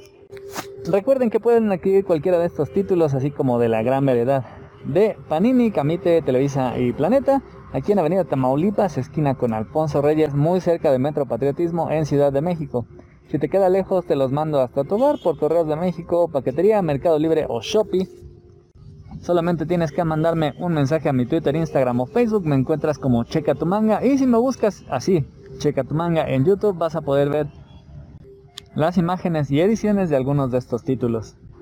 Pues viene bastante cargadita esta semana, con varios títulos importantes y cosas relevantes pasando en algunos de los más populares. Por lo pronto, como siempre, o bueno, no como siempre, pero sí les recomiendo que se acerquen a City Hunter si es que quieren tener más que nada un rato de distracción con una historia bastante simple, con las aventuras de un detective privado, con una puntería infalible llamado Ryo Saeva que tiene las más disparatadas misiones para cuidar en su mayoría a clientas que por lo general acaban huyendo del propio Saeva en lugar del peligro del cual huían originalmente. Es una serie con mucha acción pero sobre todo con muchísimo humor. Golden Kamuy es otra serie de shonen con mucha acción en donde nuestros protagonistas, un soldado ya exiliado y su pequeña amiga, una esquimal, continúan intentando encontrar un tesoro que se rumora está escondido en los tatuajes de 40 personas que estuvieron en el ejército. Eh, sí, con los cuales van a crear un mapa. Lo primero es encontrarlos, pero lo segundo es quitarles la información de estos tatuajes y después ver si sí van a poder reunirlo para hacerse con dicho tesoro. Eden's Zero es otro shonen. Este es una especie de space opera de acción del mismo autor de Fairy Tail, el cual ya les he contado en algunas otras ocasiones. Los dibujos son parecidísimos, de hecho los personajes son casi calcados, pero la historia sí cambia bastante. Uno de los datos curiosos acerca de esta historia es que el autor, una vez más, es de estos mangakas que dice después de acabar una historia larga, ya que Fairy Tail tuvo más de 70 números, que quiere hacer una historia corta. Sin embargo, acaban haciendo algo igual o más largo que lo anterior. En esta ocasión, ya vamos en el tomo número 14 y la historia como que apenas va arrancando porque, al estilo un poquito de One Piece, Shiki, el protagonista, después de volver de la muerte, apenas acaba de juntar su tripulación para, ahora sí, aventarse a buscar a Mother, una especie de diosa cósmica que va a cumplirles cualquier deseo y que aparentemente los ha estado vigilando en este, pues, extenso comienzo de su aventura. Y para aquellos pervertidazos que solamente buscan las monitas chinas para satisfacer sus calenturas, tenemos Rosario Tu Vampire, la temporada número 2. La primera constó de 10 números, esta ya va en el 9 y se ve que va para un poco más largo. Este es otro de esos mangas de harem donde el protagonista se hace con los favores de todas las chicas a su alrededor, que en este caso son demonios y criaturas tanto del folclore japonés como de la criptozoología de otros lados. Uno pensaría que este tipo de protagonistas, en este caso Tsukune, no podrían hacerse con más chicas guapas que estén interesados en ellos. Sin embargo, siempre lo logran. Siempre hay una chica que comienza a interesarse en ellos. En este caso, en esta segunda temporada de este manga se justifica completamente porque Tsukune pasó de ser un total inútil a alguien con poderes que, si bien es un inútil para manejar sus poderes, los está aprendiendo a manejar, así que se hace más fuerte. Y continuamos en este arco donde Moka, la heroína, finalmente nos trae la historia de su pasado y cómo va a aprender a combinar y convivir con estas dos partes, la Moka normal y la otra Moka, que hasta ahora convivían separadas una de la otra. Mao es otro shonen de una mangaka sumamente reconocida, probablemente le suene Inuyasha y si no probablemente le suene Ranma. Este es el cuarto manga, además de Rine, publicado ya por Panini. Mao es una de las historias más recientes y sigue mucho con la misma línea que había estado manejando, tanto en Inuyasha como en Rine, pero a mi particular parecer, parece que esta historia va llevando un ritmo bastante más apuntando hacia la acción y si bien no descuida la parte del humor, sí se centra más en la historia. Está bastante chido. Bakemonogatari es un manga particular, proviene de una serie de novelas cortas, eh, no, novelas ligeras del mismo nombre, del reconocido autor Nishio Isin. Estas fueron adaptadas al manga y se centran en lo raro. Esta es la descripción más vaga que se les puede dar, pero básicamente es un muchacho que lidia con yokais o digamos espíritus y demonios del folclore japonés que se han apoderado de los cuerpos de, por lo general, atractivas muchachas, llevadas al papel por la grandísima pluma de All Great. Un mangaka que tiene un trabajo excepcional, tanto en su parte de mangaka de acción, como de un artista que hace a unas mujeres hermosas. Este manga no es de acción, no es de humor, aunque no está exento de él, sino que se trata más bien de un manga de atmósfera. Precisamente procura sumergirnos dentro de una atmósfera extraña, peculiar. Un manga un tanto cuanto extraño, pero que sí vale mucho la pena. Y si hablamos de mangas raros está Oyasumi Pompon, que nos trae más que nada la vida común y corriente de un estudiante al cual, bueno, hemos visto desde su infancia hasta ahora que está ingresando a la vida laboral después de no ser tan bueno en la escuela, pero que lidia con la depresión, la, la apatía, la presión social y también con una muy mala suerte y una familia bastante rara. Es, en otras palabras, un slice of life. Probablemente la línea conductora de este manga ha sido la obsesión prácticamente que ha tenido Pum Pum desde que era niño hasta ahora con Aiko, una compañera que conoció en la primaria y que permaneció en su mente, conduciendo su despertar sexual y prácticamente manejando su vida hasta ahora. después de mucho buscarla, de fracasar muchísimas veces, de resignarse y hasta de intentar ser en muchas ocasiones otra persona, finalmente Pum Pum se encuentra con Aiko. Justo cuando no se lo esperaba, justo cuando parecía que tenía otras oportunidades en el amor, viene este recuerdo del pasado a... No sabemos, tal vez sea una piedra, tal vez sea un puente, y es bastante interesante ver cómo Pum Pum reacciona ante este encuentro que tanto había esperado, pero que sinceramente no estaba preparado para enfrentar. Renta Gersen, por otro lado, lentamente se está yendo a, sí, ser un manga de harem. El protagonista es torpe, es un patán y un tarado, pero aún así, debido a una que otra cualidad que tiene, logra llamar la atención de las chicas a las que está, digamos, frecuentando, ya que en su mayoría son novias en renta quienes pareciera muestran sentimientos hacia este tipo, el cual solamente está enamorado de Mizuhara, su vecina, compañera de escuela y una de sus primeras novias rentadas. Todo esto cuando él está saliendo con otra novia, rentada también, para ayudarle a entrenar, y tiene a su vez una novia verdadera que fue novia rentada. Nuestro último manga, Kaguya-sama, nuestro último manga de humor por supuesto, es una comedia romántica que ahora se va a centrar sobre todo en el romance. Durante los 14 tomos anteriores estuvimos viendo con desesperación cómo la pareja principal se acercaba y se alejaba en su estúpida idea de que el amor es una guerra en la cual pierde el primero que se declara. Sin embargo, en el tomo anterior, finalmente los dos se agarraron los tompiates y se declararon prácticamente de manera simultánea. Así que este romance comienza a florecer para satisfacción de todos los fans. Eso sí, sin perder su gran toque de comedia. Y ahora sí, vámonos directamente a la acción con Dorojedoro. Caimán, el protagonista, finalmente decide dejar el mundo real, el mundo normal, para irse a Hall, el mundo de los hechiceros, y dedicarse de lleno a buscar a aquel tipo que lo hechizó, convirtiéndolo de un humano normal a Caimán. Así que aquí vamos a ver cómo pues intenta establecerse en este mundo, conseguir un trabajo, un hogar, y cómo empieza a dar sus primeros pasos en las inve- investigaciones dentro del mundo de los hechiceros, mientras ocurre un evento bastante peculiar, la Noche Azul.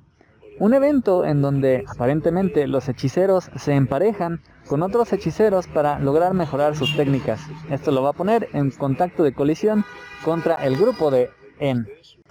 Chainsaw Man, uno de los mangas más populares en este momento, en donde Denji, el protagonista, está en peligro, ya que su existencia se ha revelado al mundo. Y no habría tanto problema, salvo porque él es uno de los poseídos más poderosos y más extraños, así que los gobiernos del mundo han dirigido su atención hacia él. Así, la agencia especializada de cazademonios dentro de Japón va a intentar proteger a Denji de una manera muy peculiar porque más que protegerlo, lo va a utilizar como carnada para quitarse de encima a todos los agentes que manden otros gobiernos por él. Shaman King es un gran, gran manga de peleas sumamente recomendado. Tiene grandes diseños, grandes personajes, una muy buena historia y aquí vamos a ver un par de peleas extraordinarias, ya que en una de ellas vamos a ver a los protagonistas enfrentarse entre sí para pasar a la siguiente fase del torneo de chamanes y en otro lado vamos a ver una alianza inesperada, ya que enemigos y amigos van a tener que unirse todos para luchar en contra de una amenaza que pone en riesgo el torneo de chamanes. My Academia trae un número realmente muy bueno después de la batalla con Todoroki. Todo queda realmente devastado. La ciudad, la asociación de héroes, queda no solamente con menos miembros, sino que muy mal ante la opinión pública, ya que después del fracaso al haber enfrentado a la asociación de villanos, además es expuesta, ya que el héroe número uno es exhibido como un mal ser humano, básicamente.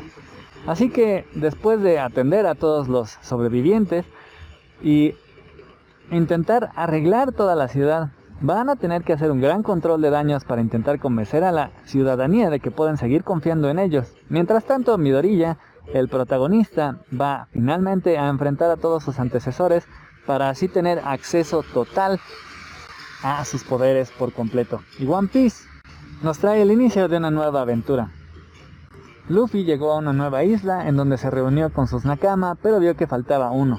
Así que, antes de dar el siguiente paso, va a tener que ir a rescatarlo de las garras de nada más y nada menos que Big Mom, uno de los piratas más poderosos. Todo esto como un primer paso para, ahora sí, enfilarse directamente hacia unas islas donde se rumora está el famoso One Piece, el tesoro que dejó el pirata Goldie Roger, que lo convertiría en el rey de los piratas, aunque esto lo ponga directamente en camino de enfrentarse con Kaido, el pirata más poderoso que existe actualmente. Y eso, Nakamas, es todo por ahora. Muchas gracias por escuchar, espero sus pedidos y ojalá nos podamos escuchar en el próximo capítulo.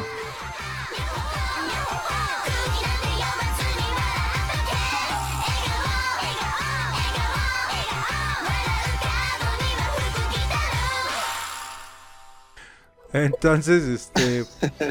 eh, muy bien, pues. eh, ¿Traes otra ahí, eh, Pablo? Tengo una que se les había pasado, la de E E.T. Uh, como no, del 83. Híjole, me la acabas de robar. Ah, para que veas lo que se siente. Sí, la... No, hombre. Pues yo no fui muy ¿Qué? fan de, de E.T., sin embargo sí era, era bien sad, güey. Era, Súper tristísima. era muy triste ver ahí al... Sí, la verdad que sufrió mucho, además de que el personaje se daba a querer harto. Ujú, muy empático. Sí, la historia no, no la recordaba muy, muy bien, ahorita que, que estaba medio leyendo.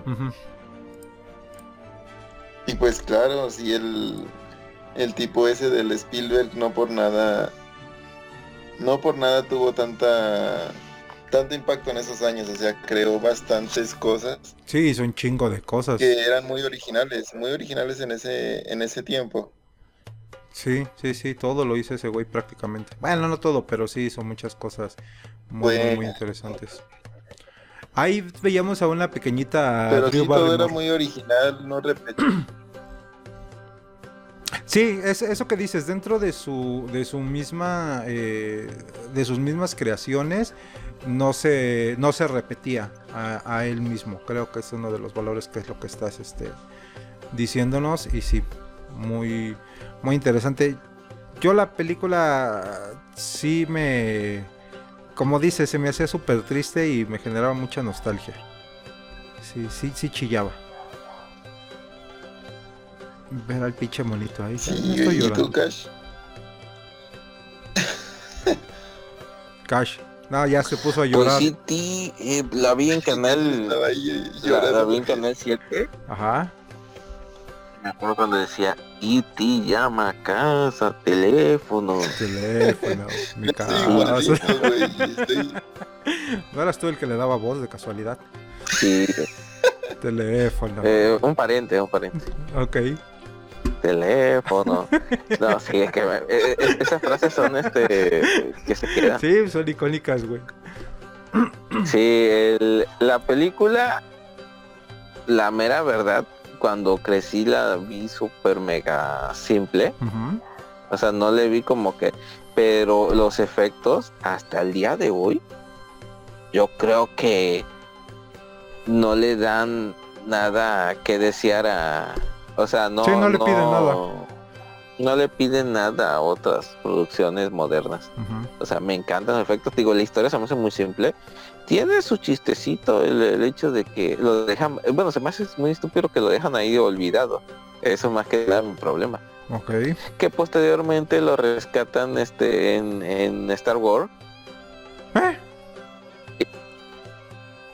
Como en Star sí, Wars. cuando en el... Pues sí, porque en el Consejo de Galáctico está... Ah, ya, ya, ya, ya este, entendí. Ya. Con ellos. ok, ajá. Es que hay una raza ahí casi idéntica. Sí, sí, sí, sí, sí, ya. No, no es casi idéntica, se supone que es la misma.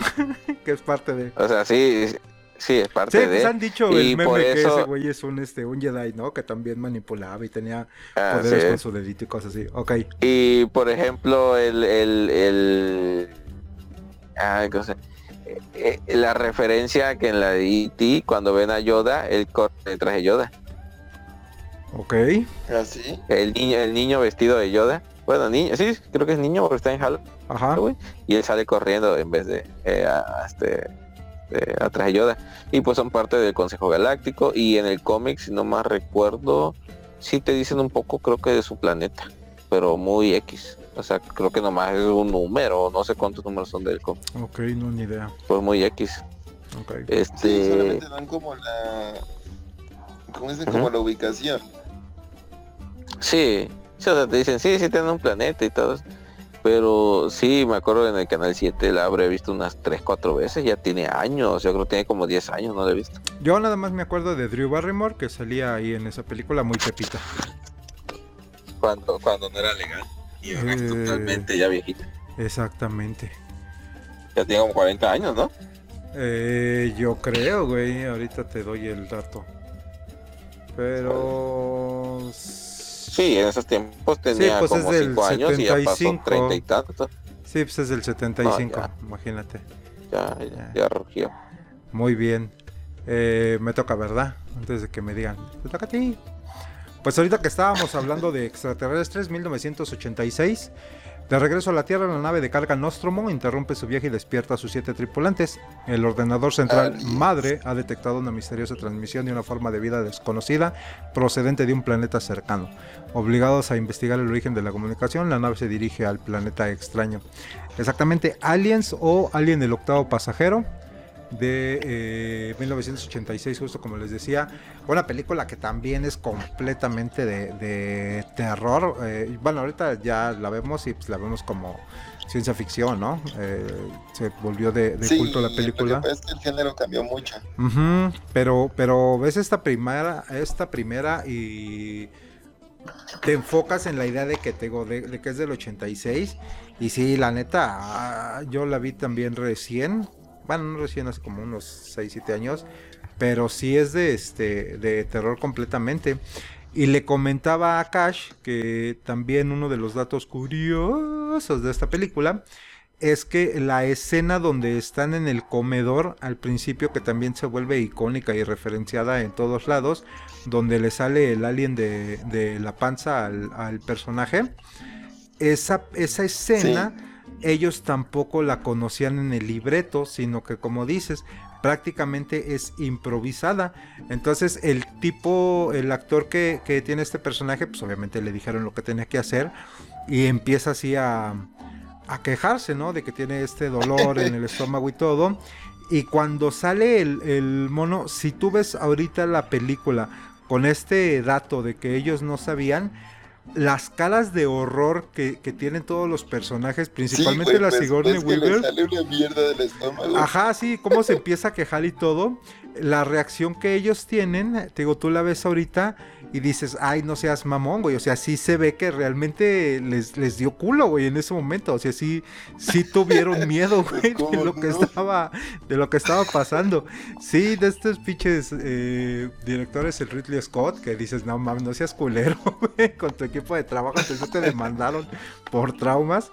Pero eh, muy interesante película, muy chingona y que yo creo que no ha envejecido tanto, o sea, los efectos eh, se disfrutan bastante si las ves en esta en esta eh, época actual actualmente. ¿Cuál fue su experiencia? No, claro. Los efectos son muy buenos, todos los, pues los diseños de personaje ahora sí que muy pasados. El, los detalles de que la sangre era tipo ácido y todo eso, la verdad que le aumentaba mucho, mucho más el, digamos, la forma de, Sí, le daba más plus. Esa forma de vida que, perdón. Le daba más plus, digo. Sí, claro. Y que no sé si lo sabían, pero Aliens inicia en Prometheus. O sea, todo pasa por una Así es. por, por otro tipo de vida, exacto, que, que digamos que tiene una especie de mutación, ya estando en la Tierra. Algo me comentaba Cash. Sí, sola- solamente que, que este que en la segunda Prometheus sí se fue como que mucho al no sé al carajo ya, ya no me gustó mucho porque resul- a mí me hubiese gustado que realmente el, el virus o el, la criatura alien fuera creada por bueno, a como lo conocemos, el, el ¿pues? Sena- Xenomorfo. Xenamorfo, ¿cómo se llama? Xenomorfo. Xenomorfo. Xenamorfo fuera totalmente el de la Tierra creado por los ingenieros. Y resulta que lo creó el robot. Porque el robot siguió experimentando, creando un nuevo ser. Y ya, ya como que, ah, ya, si ya no es de los ingenieros, ya no me interesa. O sea, ya, no, no. Y luego, Fíjate que yo la de las de Prometheus no este no las vi, ya no me ya no me llamaron tanto la atención, no me atraparon.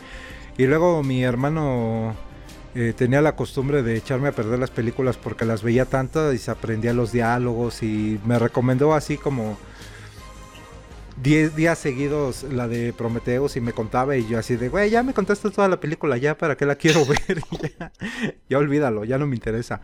Pero es... Eso sí era sí. vicio. Pero me quedé así con las ganas y vi la última donde sale este Michael Fassbender y la verdad es que no me no me no me gustó, güey. Sí, fue así como que ah, ok, prefiero quedarme con lo que sé de, de Aliens porque siento que ya lo, lo echaron a perder.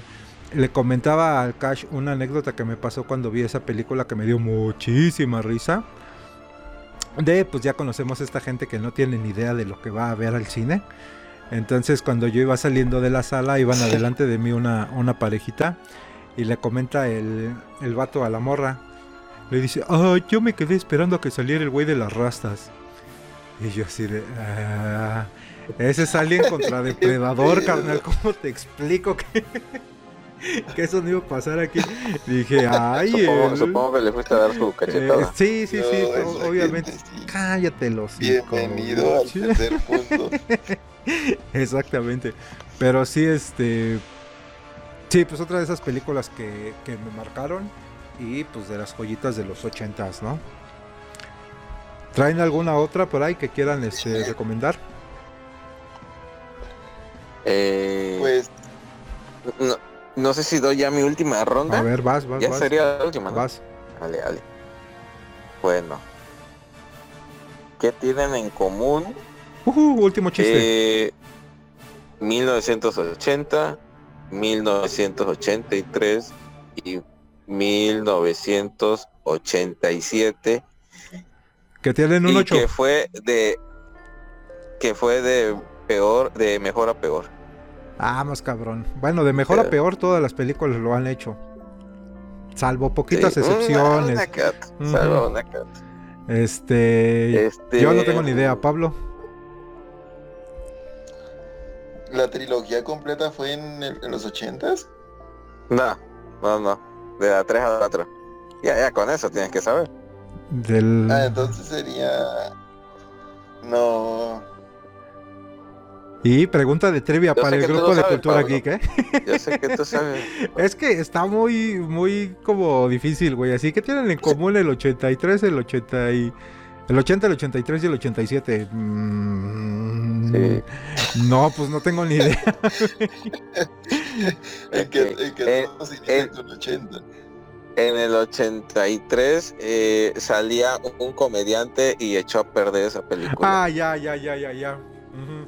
Vas, date. Eh, Dejen pasar mi Kalel. Superman 2, Superman 3 y Superman 4 en busca de la. Y paz que le dieron Sagrada Sepultura a esa carrera hasta de, de Christopher Reeve se fue. De mi Christopher Reeve no vas a estar hablando, ¿eh? Pues hablo porque ya está muerto, que se defienda desde la tumba con una hija o algo. Ok. Este, pues de una vez englobo todas porque porque está hablando que uno hable de A2, otro de A3. El, la cuarta es un asco. Eh, se suponía que cuando ya en la 3, que me, me parece interesante el, el mostrar la kriptonita roja sin ser kriptonita roja, siendo kriptonita pirata. Tenía su chiste y aunque, aunque concuerdo contigo, X, de que el comediante estaba de más, eh, y por eso estuvo muy chistoso eh, que habían corrido al director de la primera o segunda, no de la primera y segunda, y por lo mismo eh, Luisa Lane, por problemas con la directiva nueva, por eso mágicamente se va de vacaciones toda la película. este. ¿No te encantaba cómo resolvían los problemas en ese entonces? Ah, claro que sí. Eh, la, la tercera se me hace muy chingona delante de la 4. No, ¿cómo crees? Cuando me sale Bueno, esa fue la última No participación del buen Cash aquí en el programa. Debut y despedida. No manches, me vas a decir que te encanta que el, el hombre atómico saque sus uñas como gata. Le tengo mucho cariño a las películas de Christopher Reeve, güey. Déjame en paz. Y la pues 3 sí, la tres la odio. 4. Es que la 3 la odio te por el pinche comediante, güey. E- Es como. Como ahorita. Pues yo la odio la 4 por las garras que saca la gata esa del hombre atómico, güey, no manches. Ay, ok, está bien. Te, te- te- lo voy a dar por bueno, pero no, yo sigo odiando más la, la 4. Ay, a ver si alguien de los que nos escuchan nos dejan en los comentarios cuál es su, su Ajá, favorita entre la 3 y la 4, nada más. La, y, y la 2, fíjate que checa la versión del director. Ok. O Donner, algo así se, se apellida. No sé si la ha visto Pablo. Está muy chida. No, Solamente me hace Muy vagos recuerdos de, de Superman. Pues yo la 2 la vi apenas el año pasado y yo ni en la vi creo que y me va a decir este que otra vez lo vuelvo a decir, pero creo no, no la vi en Golden. Ahí sí ya me acordé. la vi en Warner Channel. La vi en Warner Channel, ya me acordé, porque estaba viendo algo en Sí, porque esas son completamente que- de Warner. sí, en lo que antes era este Fox Ok. y todavía no cambiaban el, el- el logotipo, me acuerdo muy bien. del Ujú. Fox Channel y era Star Channel. Eh, bueno, perdón, todavía no lo ponían en Star Channel y era Fox Channel. Y lo cambié aquí en Easy, está después ese canal de Fox, estaba este a Warner y el me puse a ver y dije, ah chingado, pero esto no pasaba cuando yo era niño. Esto yo nunca lo vi. Voy a buscar Y la versión del vi director en- porque yo también las vi Bien recién. información, Ajá. Bien información y, y decía creo que es O- O'Connor o Richard no, Donner se llama el ¿cómo se director. el?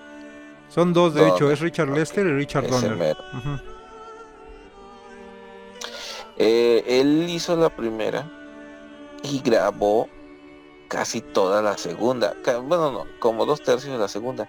Pero ya estaban faltos de tiempo y le dijeron, carnal, chingate a la primera. Apúrate, por favor. Eh, eh, tiene problemas cuando se estrena, eh, se estrena la primera, tiene problemas con, con todo eh, la producción, toda la directiva y lo mandan al huevo en la segunda. Pero dicen, no, pues está grabada casi toda. Así que lo que hace el nuevo director es regrabar muchísimas partes. Muchísimas. Incluso muchas estaban grabadas y él las vuelve a grabar por tal de, de poder transmitirlo. Porque era ilegal lo que, lo que iban a hacer de, de parchar con partes nuevas de otro director. Nada que ver con lo de Joss Whedon. Eso sí le pensaron, no como Joss Whedon que utilizó lo que ya había hecho Zack Snyder, le metió cosas de él Y y, lo echó a perder. vámonos. Exactamente. Eh, este vato con lo, bueno, al, al final de la tercera, este ya fue idea original, creo que un de otro director o del mismo de la segunda, no estoy muy- seguro.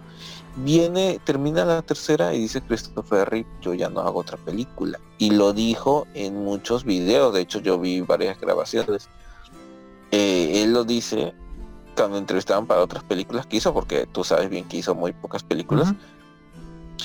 Este, y decía, no, eso ya es una etapa de mi vida que ya terminó, es una etapa muy bonita y XX. Y posteriormente, madres, Superman 4. En su gustada sección, tengo hambre, denme de comer. Christopher Reeve regresa. Y eh, la actriz de Los Lane, se me va mucho el nombre, este dijo que Margot Kidder es guapísima. Margot, eh, sí, la verdad, sí. Bueno, que un, un tiempo adelgazó mucho, creo que para la cuarta, ah, a eso iba, en la cuarta la quitan porque dicen que ya estaba muy flaca y por eso meten a una nueva actriz. Nada les gusta. Y la honestamente se, se adelgazó mucho, pero eh, delgada o, o más llenita, porque jamás estuvo gorda. Llenita, igual, siempre guapa. Esa muchachita.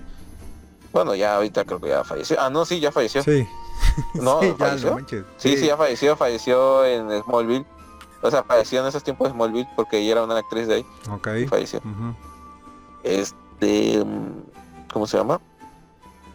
Ah, y viene y ella quema a Christopher Reeve y dice que porque lo- le dieron un buen dinero. Oh, Porque Christopher dijo en una entrevista que, que no le habían dado mucha participación a él y que él, él estaba haciendo el libreto. Bueno, estaba co, co- haciendo el libreto escribiendo. de la coescribiendo eh, la cuarta. Y pues resultó que pues sí fue una basofia. En palabras de, de- de Margot, este cuando le preguntaban en entrevistas en vivo ¿y qué piensas de la película? ¿Es, es, es tan mala como dice?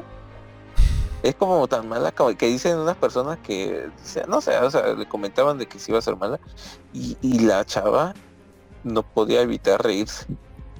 Ah, qué gandalla. Y decía- y decía no y decía no no no me pongas en esta situación por favor y decía o sea hábilmente eh, porque decía que ella como que la obligaron casi a estar en esa película.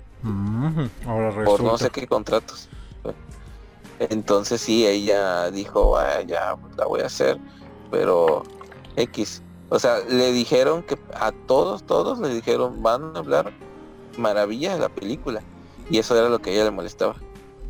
Mm. y lo que Christopher Reeve que juró no hacerla y pues sí la hizo. A Christopher me imagino creo que le dieron como 5 millones y pues ella obviamente no.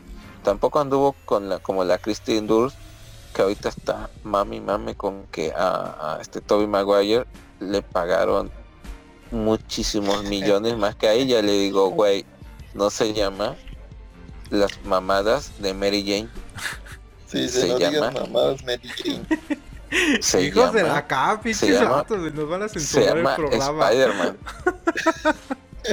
Nos van a atacar las nuevas generaciones todo por sus comentarios, se pasan. Ah, que vengan y me hablen a mis redes sociales, les digo al final del programa. Vamos, vamos, venga. Otro dato No, curioso de ahí de esta este- película, de los ver, actores que estabas diciendo, es la Nedo Tool, que es la personaje que interpreta a Lana Lang. Ella es la misma que en Smallville aparece como la como la Ah, mamá, sí, la Marta es. Kent. Ujú. Y como dato curioso. Sí, en la, en, la ter- en la tercera se me hace guapísima. Bueno, la señora era, creo que ya falleció. No, No, sé si ella ya no. Tú ya quieres matar a todas, cara, Pues- te pasas. No, no, este. ¿Cómo se Ah, se me fue. Ah, este, en la película estaba hermosísima. De hecho, mil veces me hubiese gustado la. Ella que hubiese sido este. Lois Lane. Lana Lang. Eh, perdón, Lois Lane. Sí, Sí, porque es Lana Lang. Este. Pero aún así, las dos, las dos actrices están muy guapas. Como la trailer. O fueron muy guapas, sea.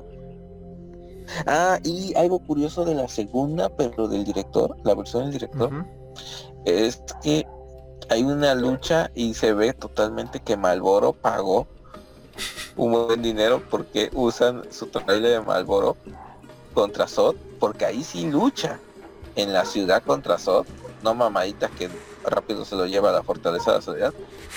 No, aquí hacen una lucha en la oscuridad, bueno, en la noche, perdón, y en una ciudad y destruyen chingón. Y hay un trailer que yo según recuerdo ese trailer no, no aparece en la en la que salió en el cine.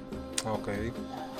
y el caso es que este e- ese pues se ve o sea Malboro aquí Malboro allá y se avientan al trailer de Malboro y luego lo reciben luego y al final te dicen que que que Malboro no sé qué o sea era los cigarrillos o sea te ponen como una Sus comerciales descarados ¿De que siempre metían en esa época. Sí, no, no, o sea, al final te dicen que no, no consumas Ah, ok. este cigarros. Que, que fue grabado, que las escenas son grabadas en, en una época donde el consumismo de, Del de tabaco, no estaba no- sí, eh, tan regulado o algo así. Sí, sí, tan regulado. Sí, te ponen eso porque vilmente Malboro me imagino que pagó chingo para eso. Y pues no que podía quitar esa escena. Imagínate por qué Pero sí, destruimos dicen el tráiler de Malboro, es porque no queremos que los niños fumen. Por eso se hizo esta escena. Ah, sí, ah, sí. Eh, para, para hacer es- esa nueva versión del director, eh, no sé cuántos kilómetros de cinta de, de antes tuvieron que estar analizando este, personas especialmente para eso. Em, se logró eh, ah, de no estoy seguro de la información de la primera película pero de la segunda tercera y cuarta sí sé que existen muchas versiones.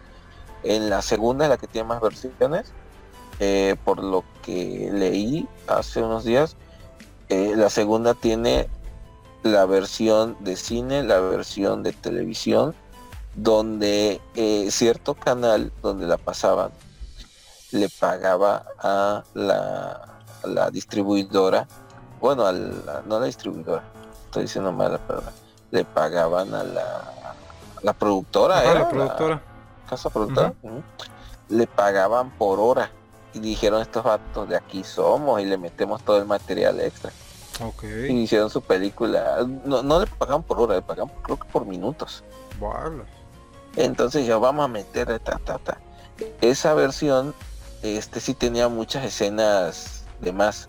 Ah, creo que sí, eh, la 1 también tiene una versión de- La versión extendida. televisión Ujú. extendida y es eh, hay muchas muchas más escenas de este del Clark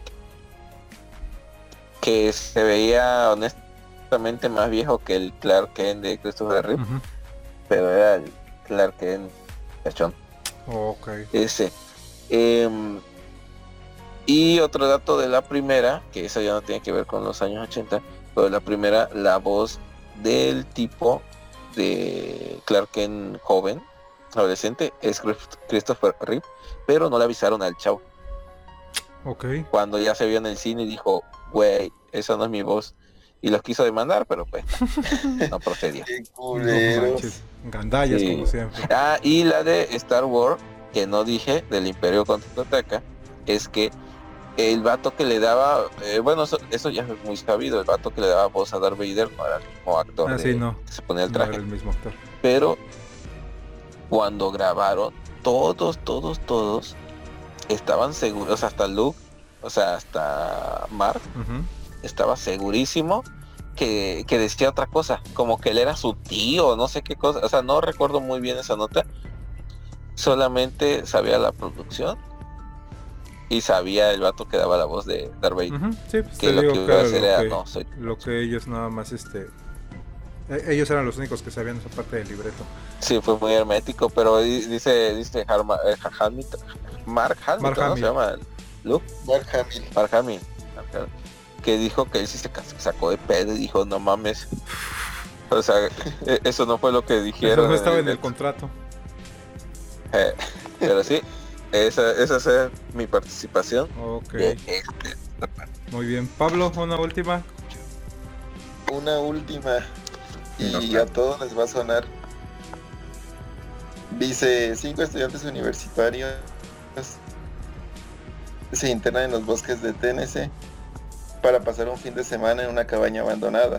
Los jóvenes Mm. comienzan a experimentar extraños sucesos causados por la presencia de, del denominado libro de los muertos, el Necronomicon Ex Mortis, encuadernado en piel humana y escrito con sangre que estaba dentro de la cabaña, junto a él encuentra una grabadora que contiene una cinta, la cual fue grabada por el dueño de la cabaña, un arqueólogo que recita algunos pasajes del libro.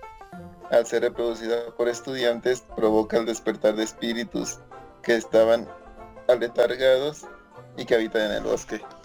¿Cuál es? Casa Fantasmas. No. Este, sé- que el vato se llama Ash, pero no me acuerdo. Evil Dead. Ah, este, Day.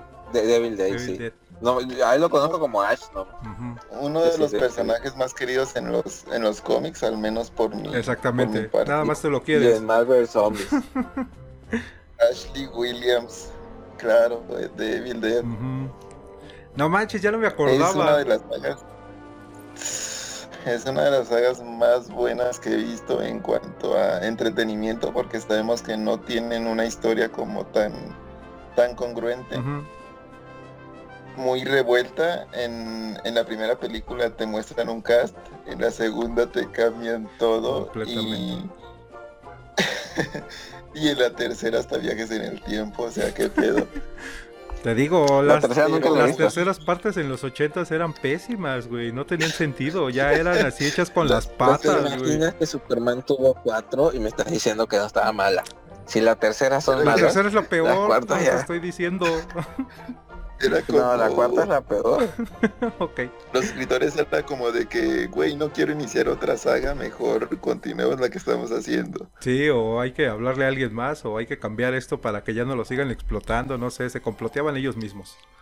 Estoy seguro.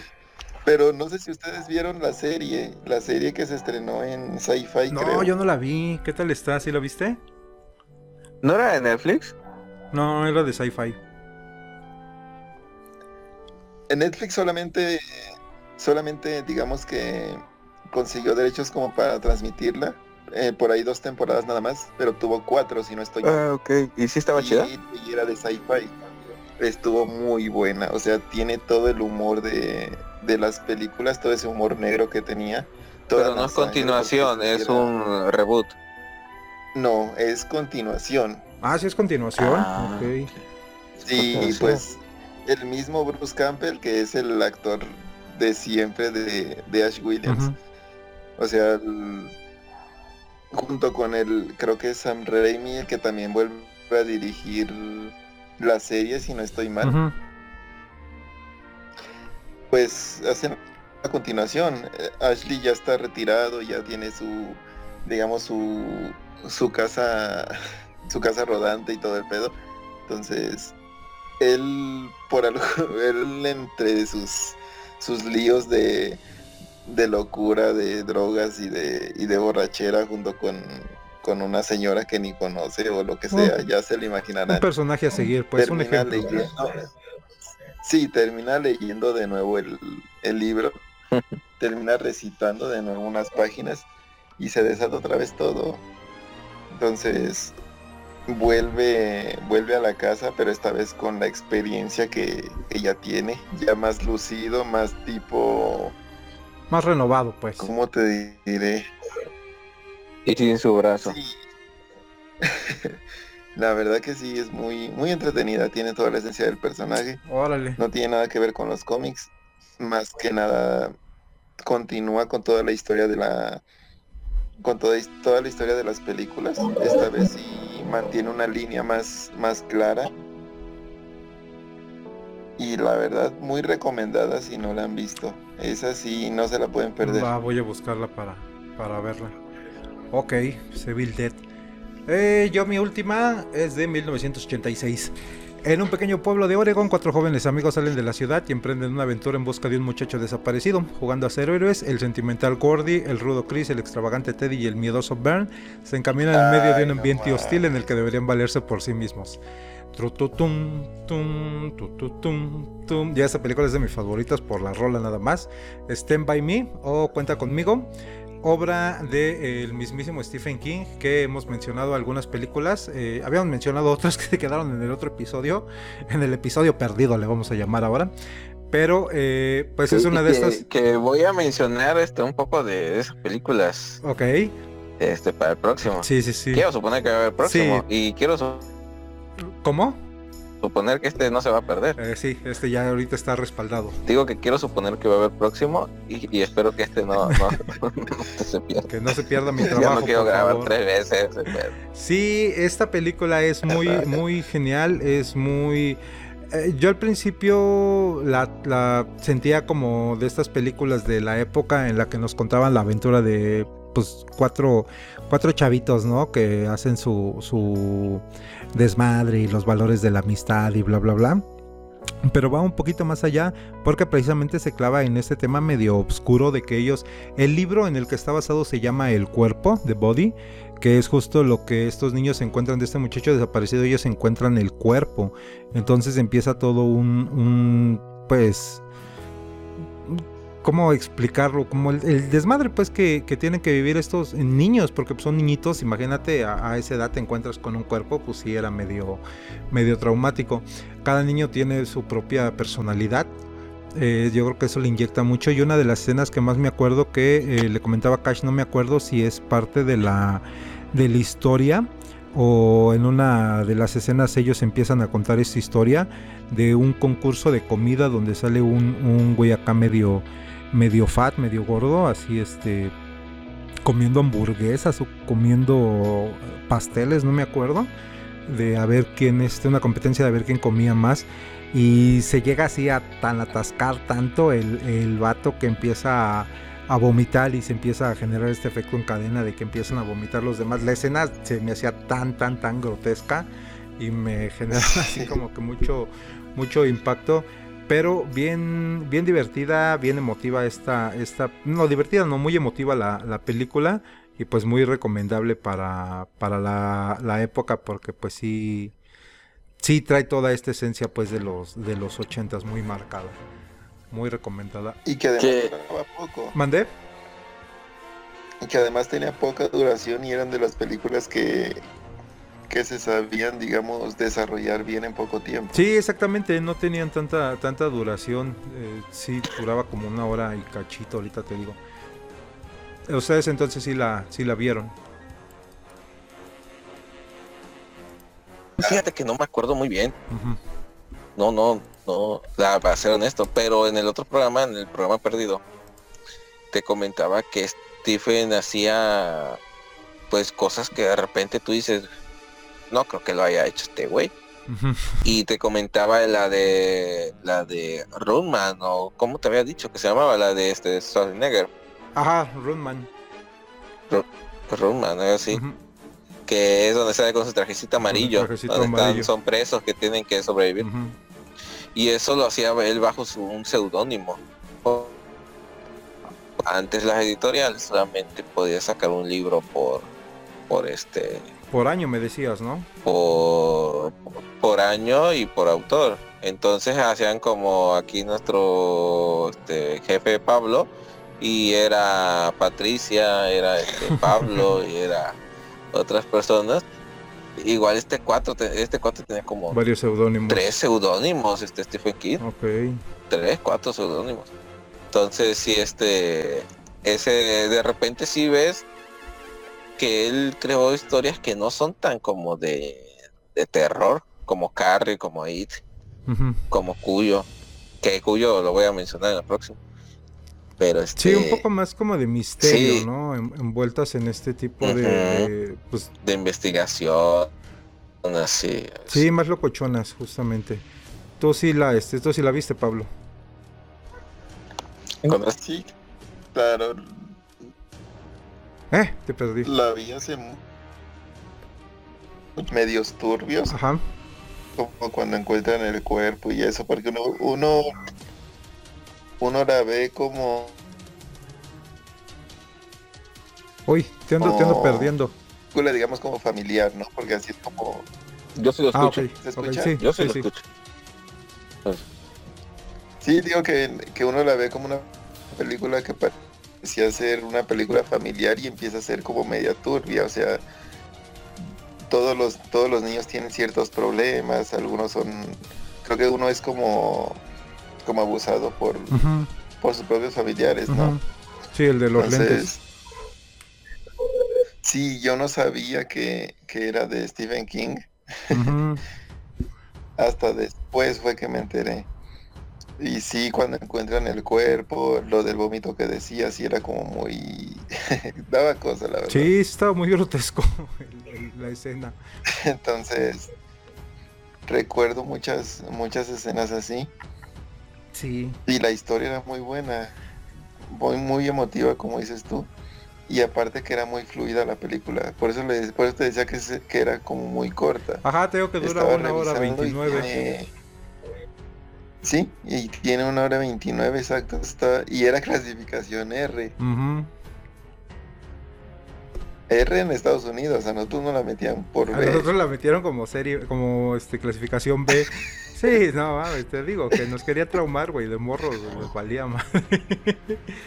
No, les importábamos, todos nos querían vender. Sí, Sí, la verdad. bien interesante. Y pues sí, como, como decíamos, eh, sí queremos hacer una tercera parte porque todavía se nos quedan muchas en el tintero. Tenemos por ahí eh, que la sigo guardando. Eh, está la de Blade Runner, tenemos por ahí la de Duro de Matar, las de Indiana Me Jones. dijiste que desde el primer capítulo que querías hacer la de Poltergeist. Poltergeist también Poltergeist. está, eh, Scarface, sí, hay muchísimas, muchísimas. Hace falta. Hay hace unas de terror, entonces sí, vamos a hacer una tercera parte. Por el momento yo creo que podemos dar por terminada nuestra nuestro episodio de hoy. Según íbamos a hacerlo de una hora, ya van dos horas otra vez. Toda la culpa la tiene Pablo. Así que si ustedes se cansan, se cansan de ¿no? escucharnos, eh, díganos en los comentarios, por favor. Saquen a Pablo para que puedan hacerlo bien. es cierto. No, me va a querer sacar a mí. No. Únanse al grupo, ya saben, Cultura Geek. Allá está el comercial, únanse al grupo Cultura Geek, donde pues, se comparte mucho material y tengo entendido que ya están por regresar las lecturas semanales, entonces no se pierdan la oportunidad. Ya, güey, ya estamos. Yo creo que Tampoco el sí. siguiente mes, Ujú. ya, El ya. siguiente mes, pues ya estamos en el siguiente mes casi. O sea, ya O sea, estamos a no media fue- hora. O sea, no en febrero, sino en marzo. Ah, ok. Ah, ok, ok. Hasta hasta marzo, ¿no? Ay, güey, fe- febrero tiene 15 días, creo. O sea, se compensa con los 58 que tiene enero. No te quejes. Muy bien, este, pues unas últimas palabras, Cash. Este, antes que me corra X por no considerar peor la 3 que la 4 de Superman. Este, no, pues es que sí, hay mucha carnita de, de esta, de, esa década. Los 80 fueron estupendos en películas. Este, agradezco la colab- colaboración aquí del, del este patrón de, de cultura geek. mal. Este, eh, no sé quién de sus personalidades haya estado hoy. Yo siento que sí estuvo Pablo. Vamos a pensar que sí fue él. Y este, eh, no, pues doy mis redes sociales ya. o Sí, sí, sí, ya. Sí, sí, sí, ya, porque ya, ya, ya, ya, nochecita, ya quiero. Sí, ya echar- queremos dormir todos. echar- hacer la meme. Exactamente. Sí, este, mm, en Instagram, en Twitter y Facebook como Cash J Fury. em, vamos, estoy en Cartoon Cartoon Cast, programa de YouTube. Acabamos de grabar, se sube mañana. Ayer grabamos el ca- capítulo dedicado a este Cowboy Vivo. a Cowboy Bebop. Cowboy Bebop. En sí es de la película, pero hablamos sobre la serie animada, o sea, el anime. La serie live action no la tocamos por el hecho de que tenemos muy poco tiempo y muchas series que ver. Así que Ujú. no más le dimos oportunidad al anime. Fue lo más rápido. Y em, también el Zancudo, la hora del Zancudo, perdón, se llama. Eh, también parte del Cartoon Cartoon Cast, pero estamos ya abriendo nuestro propio canal. Ok. Eh, en próximas ediciones ya estaré dando el canal exacto. Creo que lo vamos a dejar así, hora del Zancudo. Eh, ahí denos un like y pues vean nuestro contenido. Tenemos ya varios programas grabados.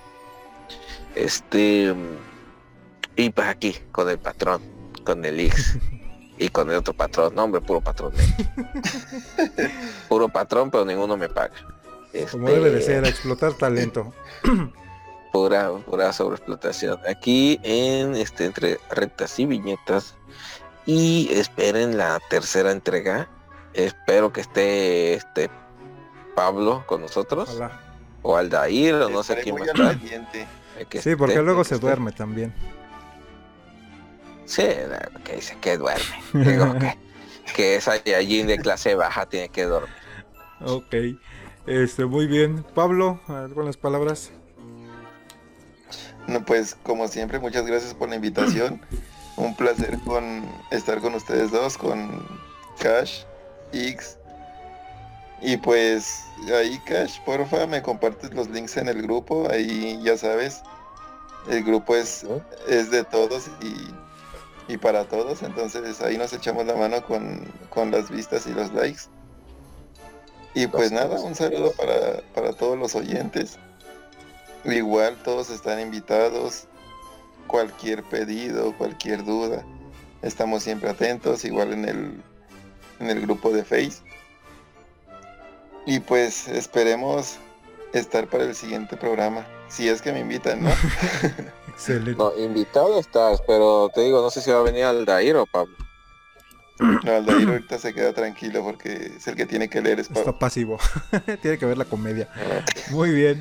Pues gracias bandita por habernos escuchado. Ojalá que hayan llegado hasta acá. Si es así, pues les agradecemos mucho. Eh, ya saben, está el canal de YouTube de Entre Retas y Viñetas, donde también tenemos ahí eh, material con el buen Chuck y con Chaps también ahí en cuestión de videojuegos. Ahorita estamos con los vídeos de la Liga de la Justicia, haciendo ahí este, unos, unos apuntes de la historia y sus historias. Y pues nada, gracias por habernos escuchado. Ya saben, nos encuentran en cualquier agregador de podcast. Y antes de despedirme, le mando un saludo, como siempre, con mucho respeto a mis amigos de El Palomazo Podcast, al buen eh, Stoico y a Gimantita. Eh, ahí también no se pierdan su podcast, donde tienen también mucho cotorreo. Nos vemos en la siguiente edición. Adiós.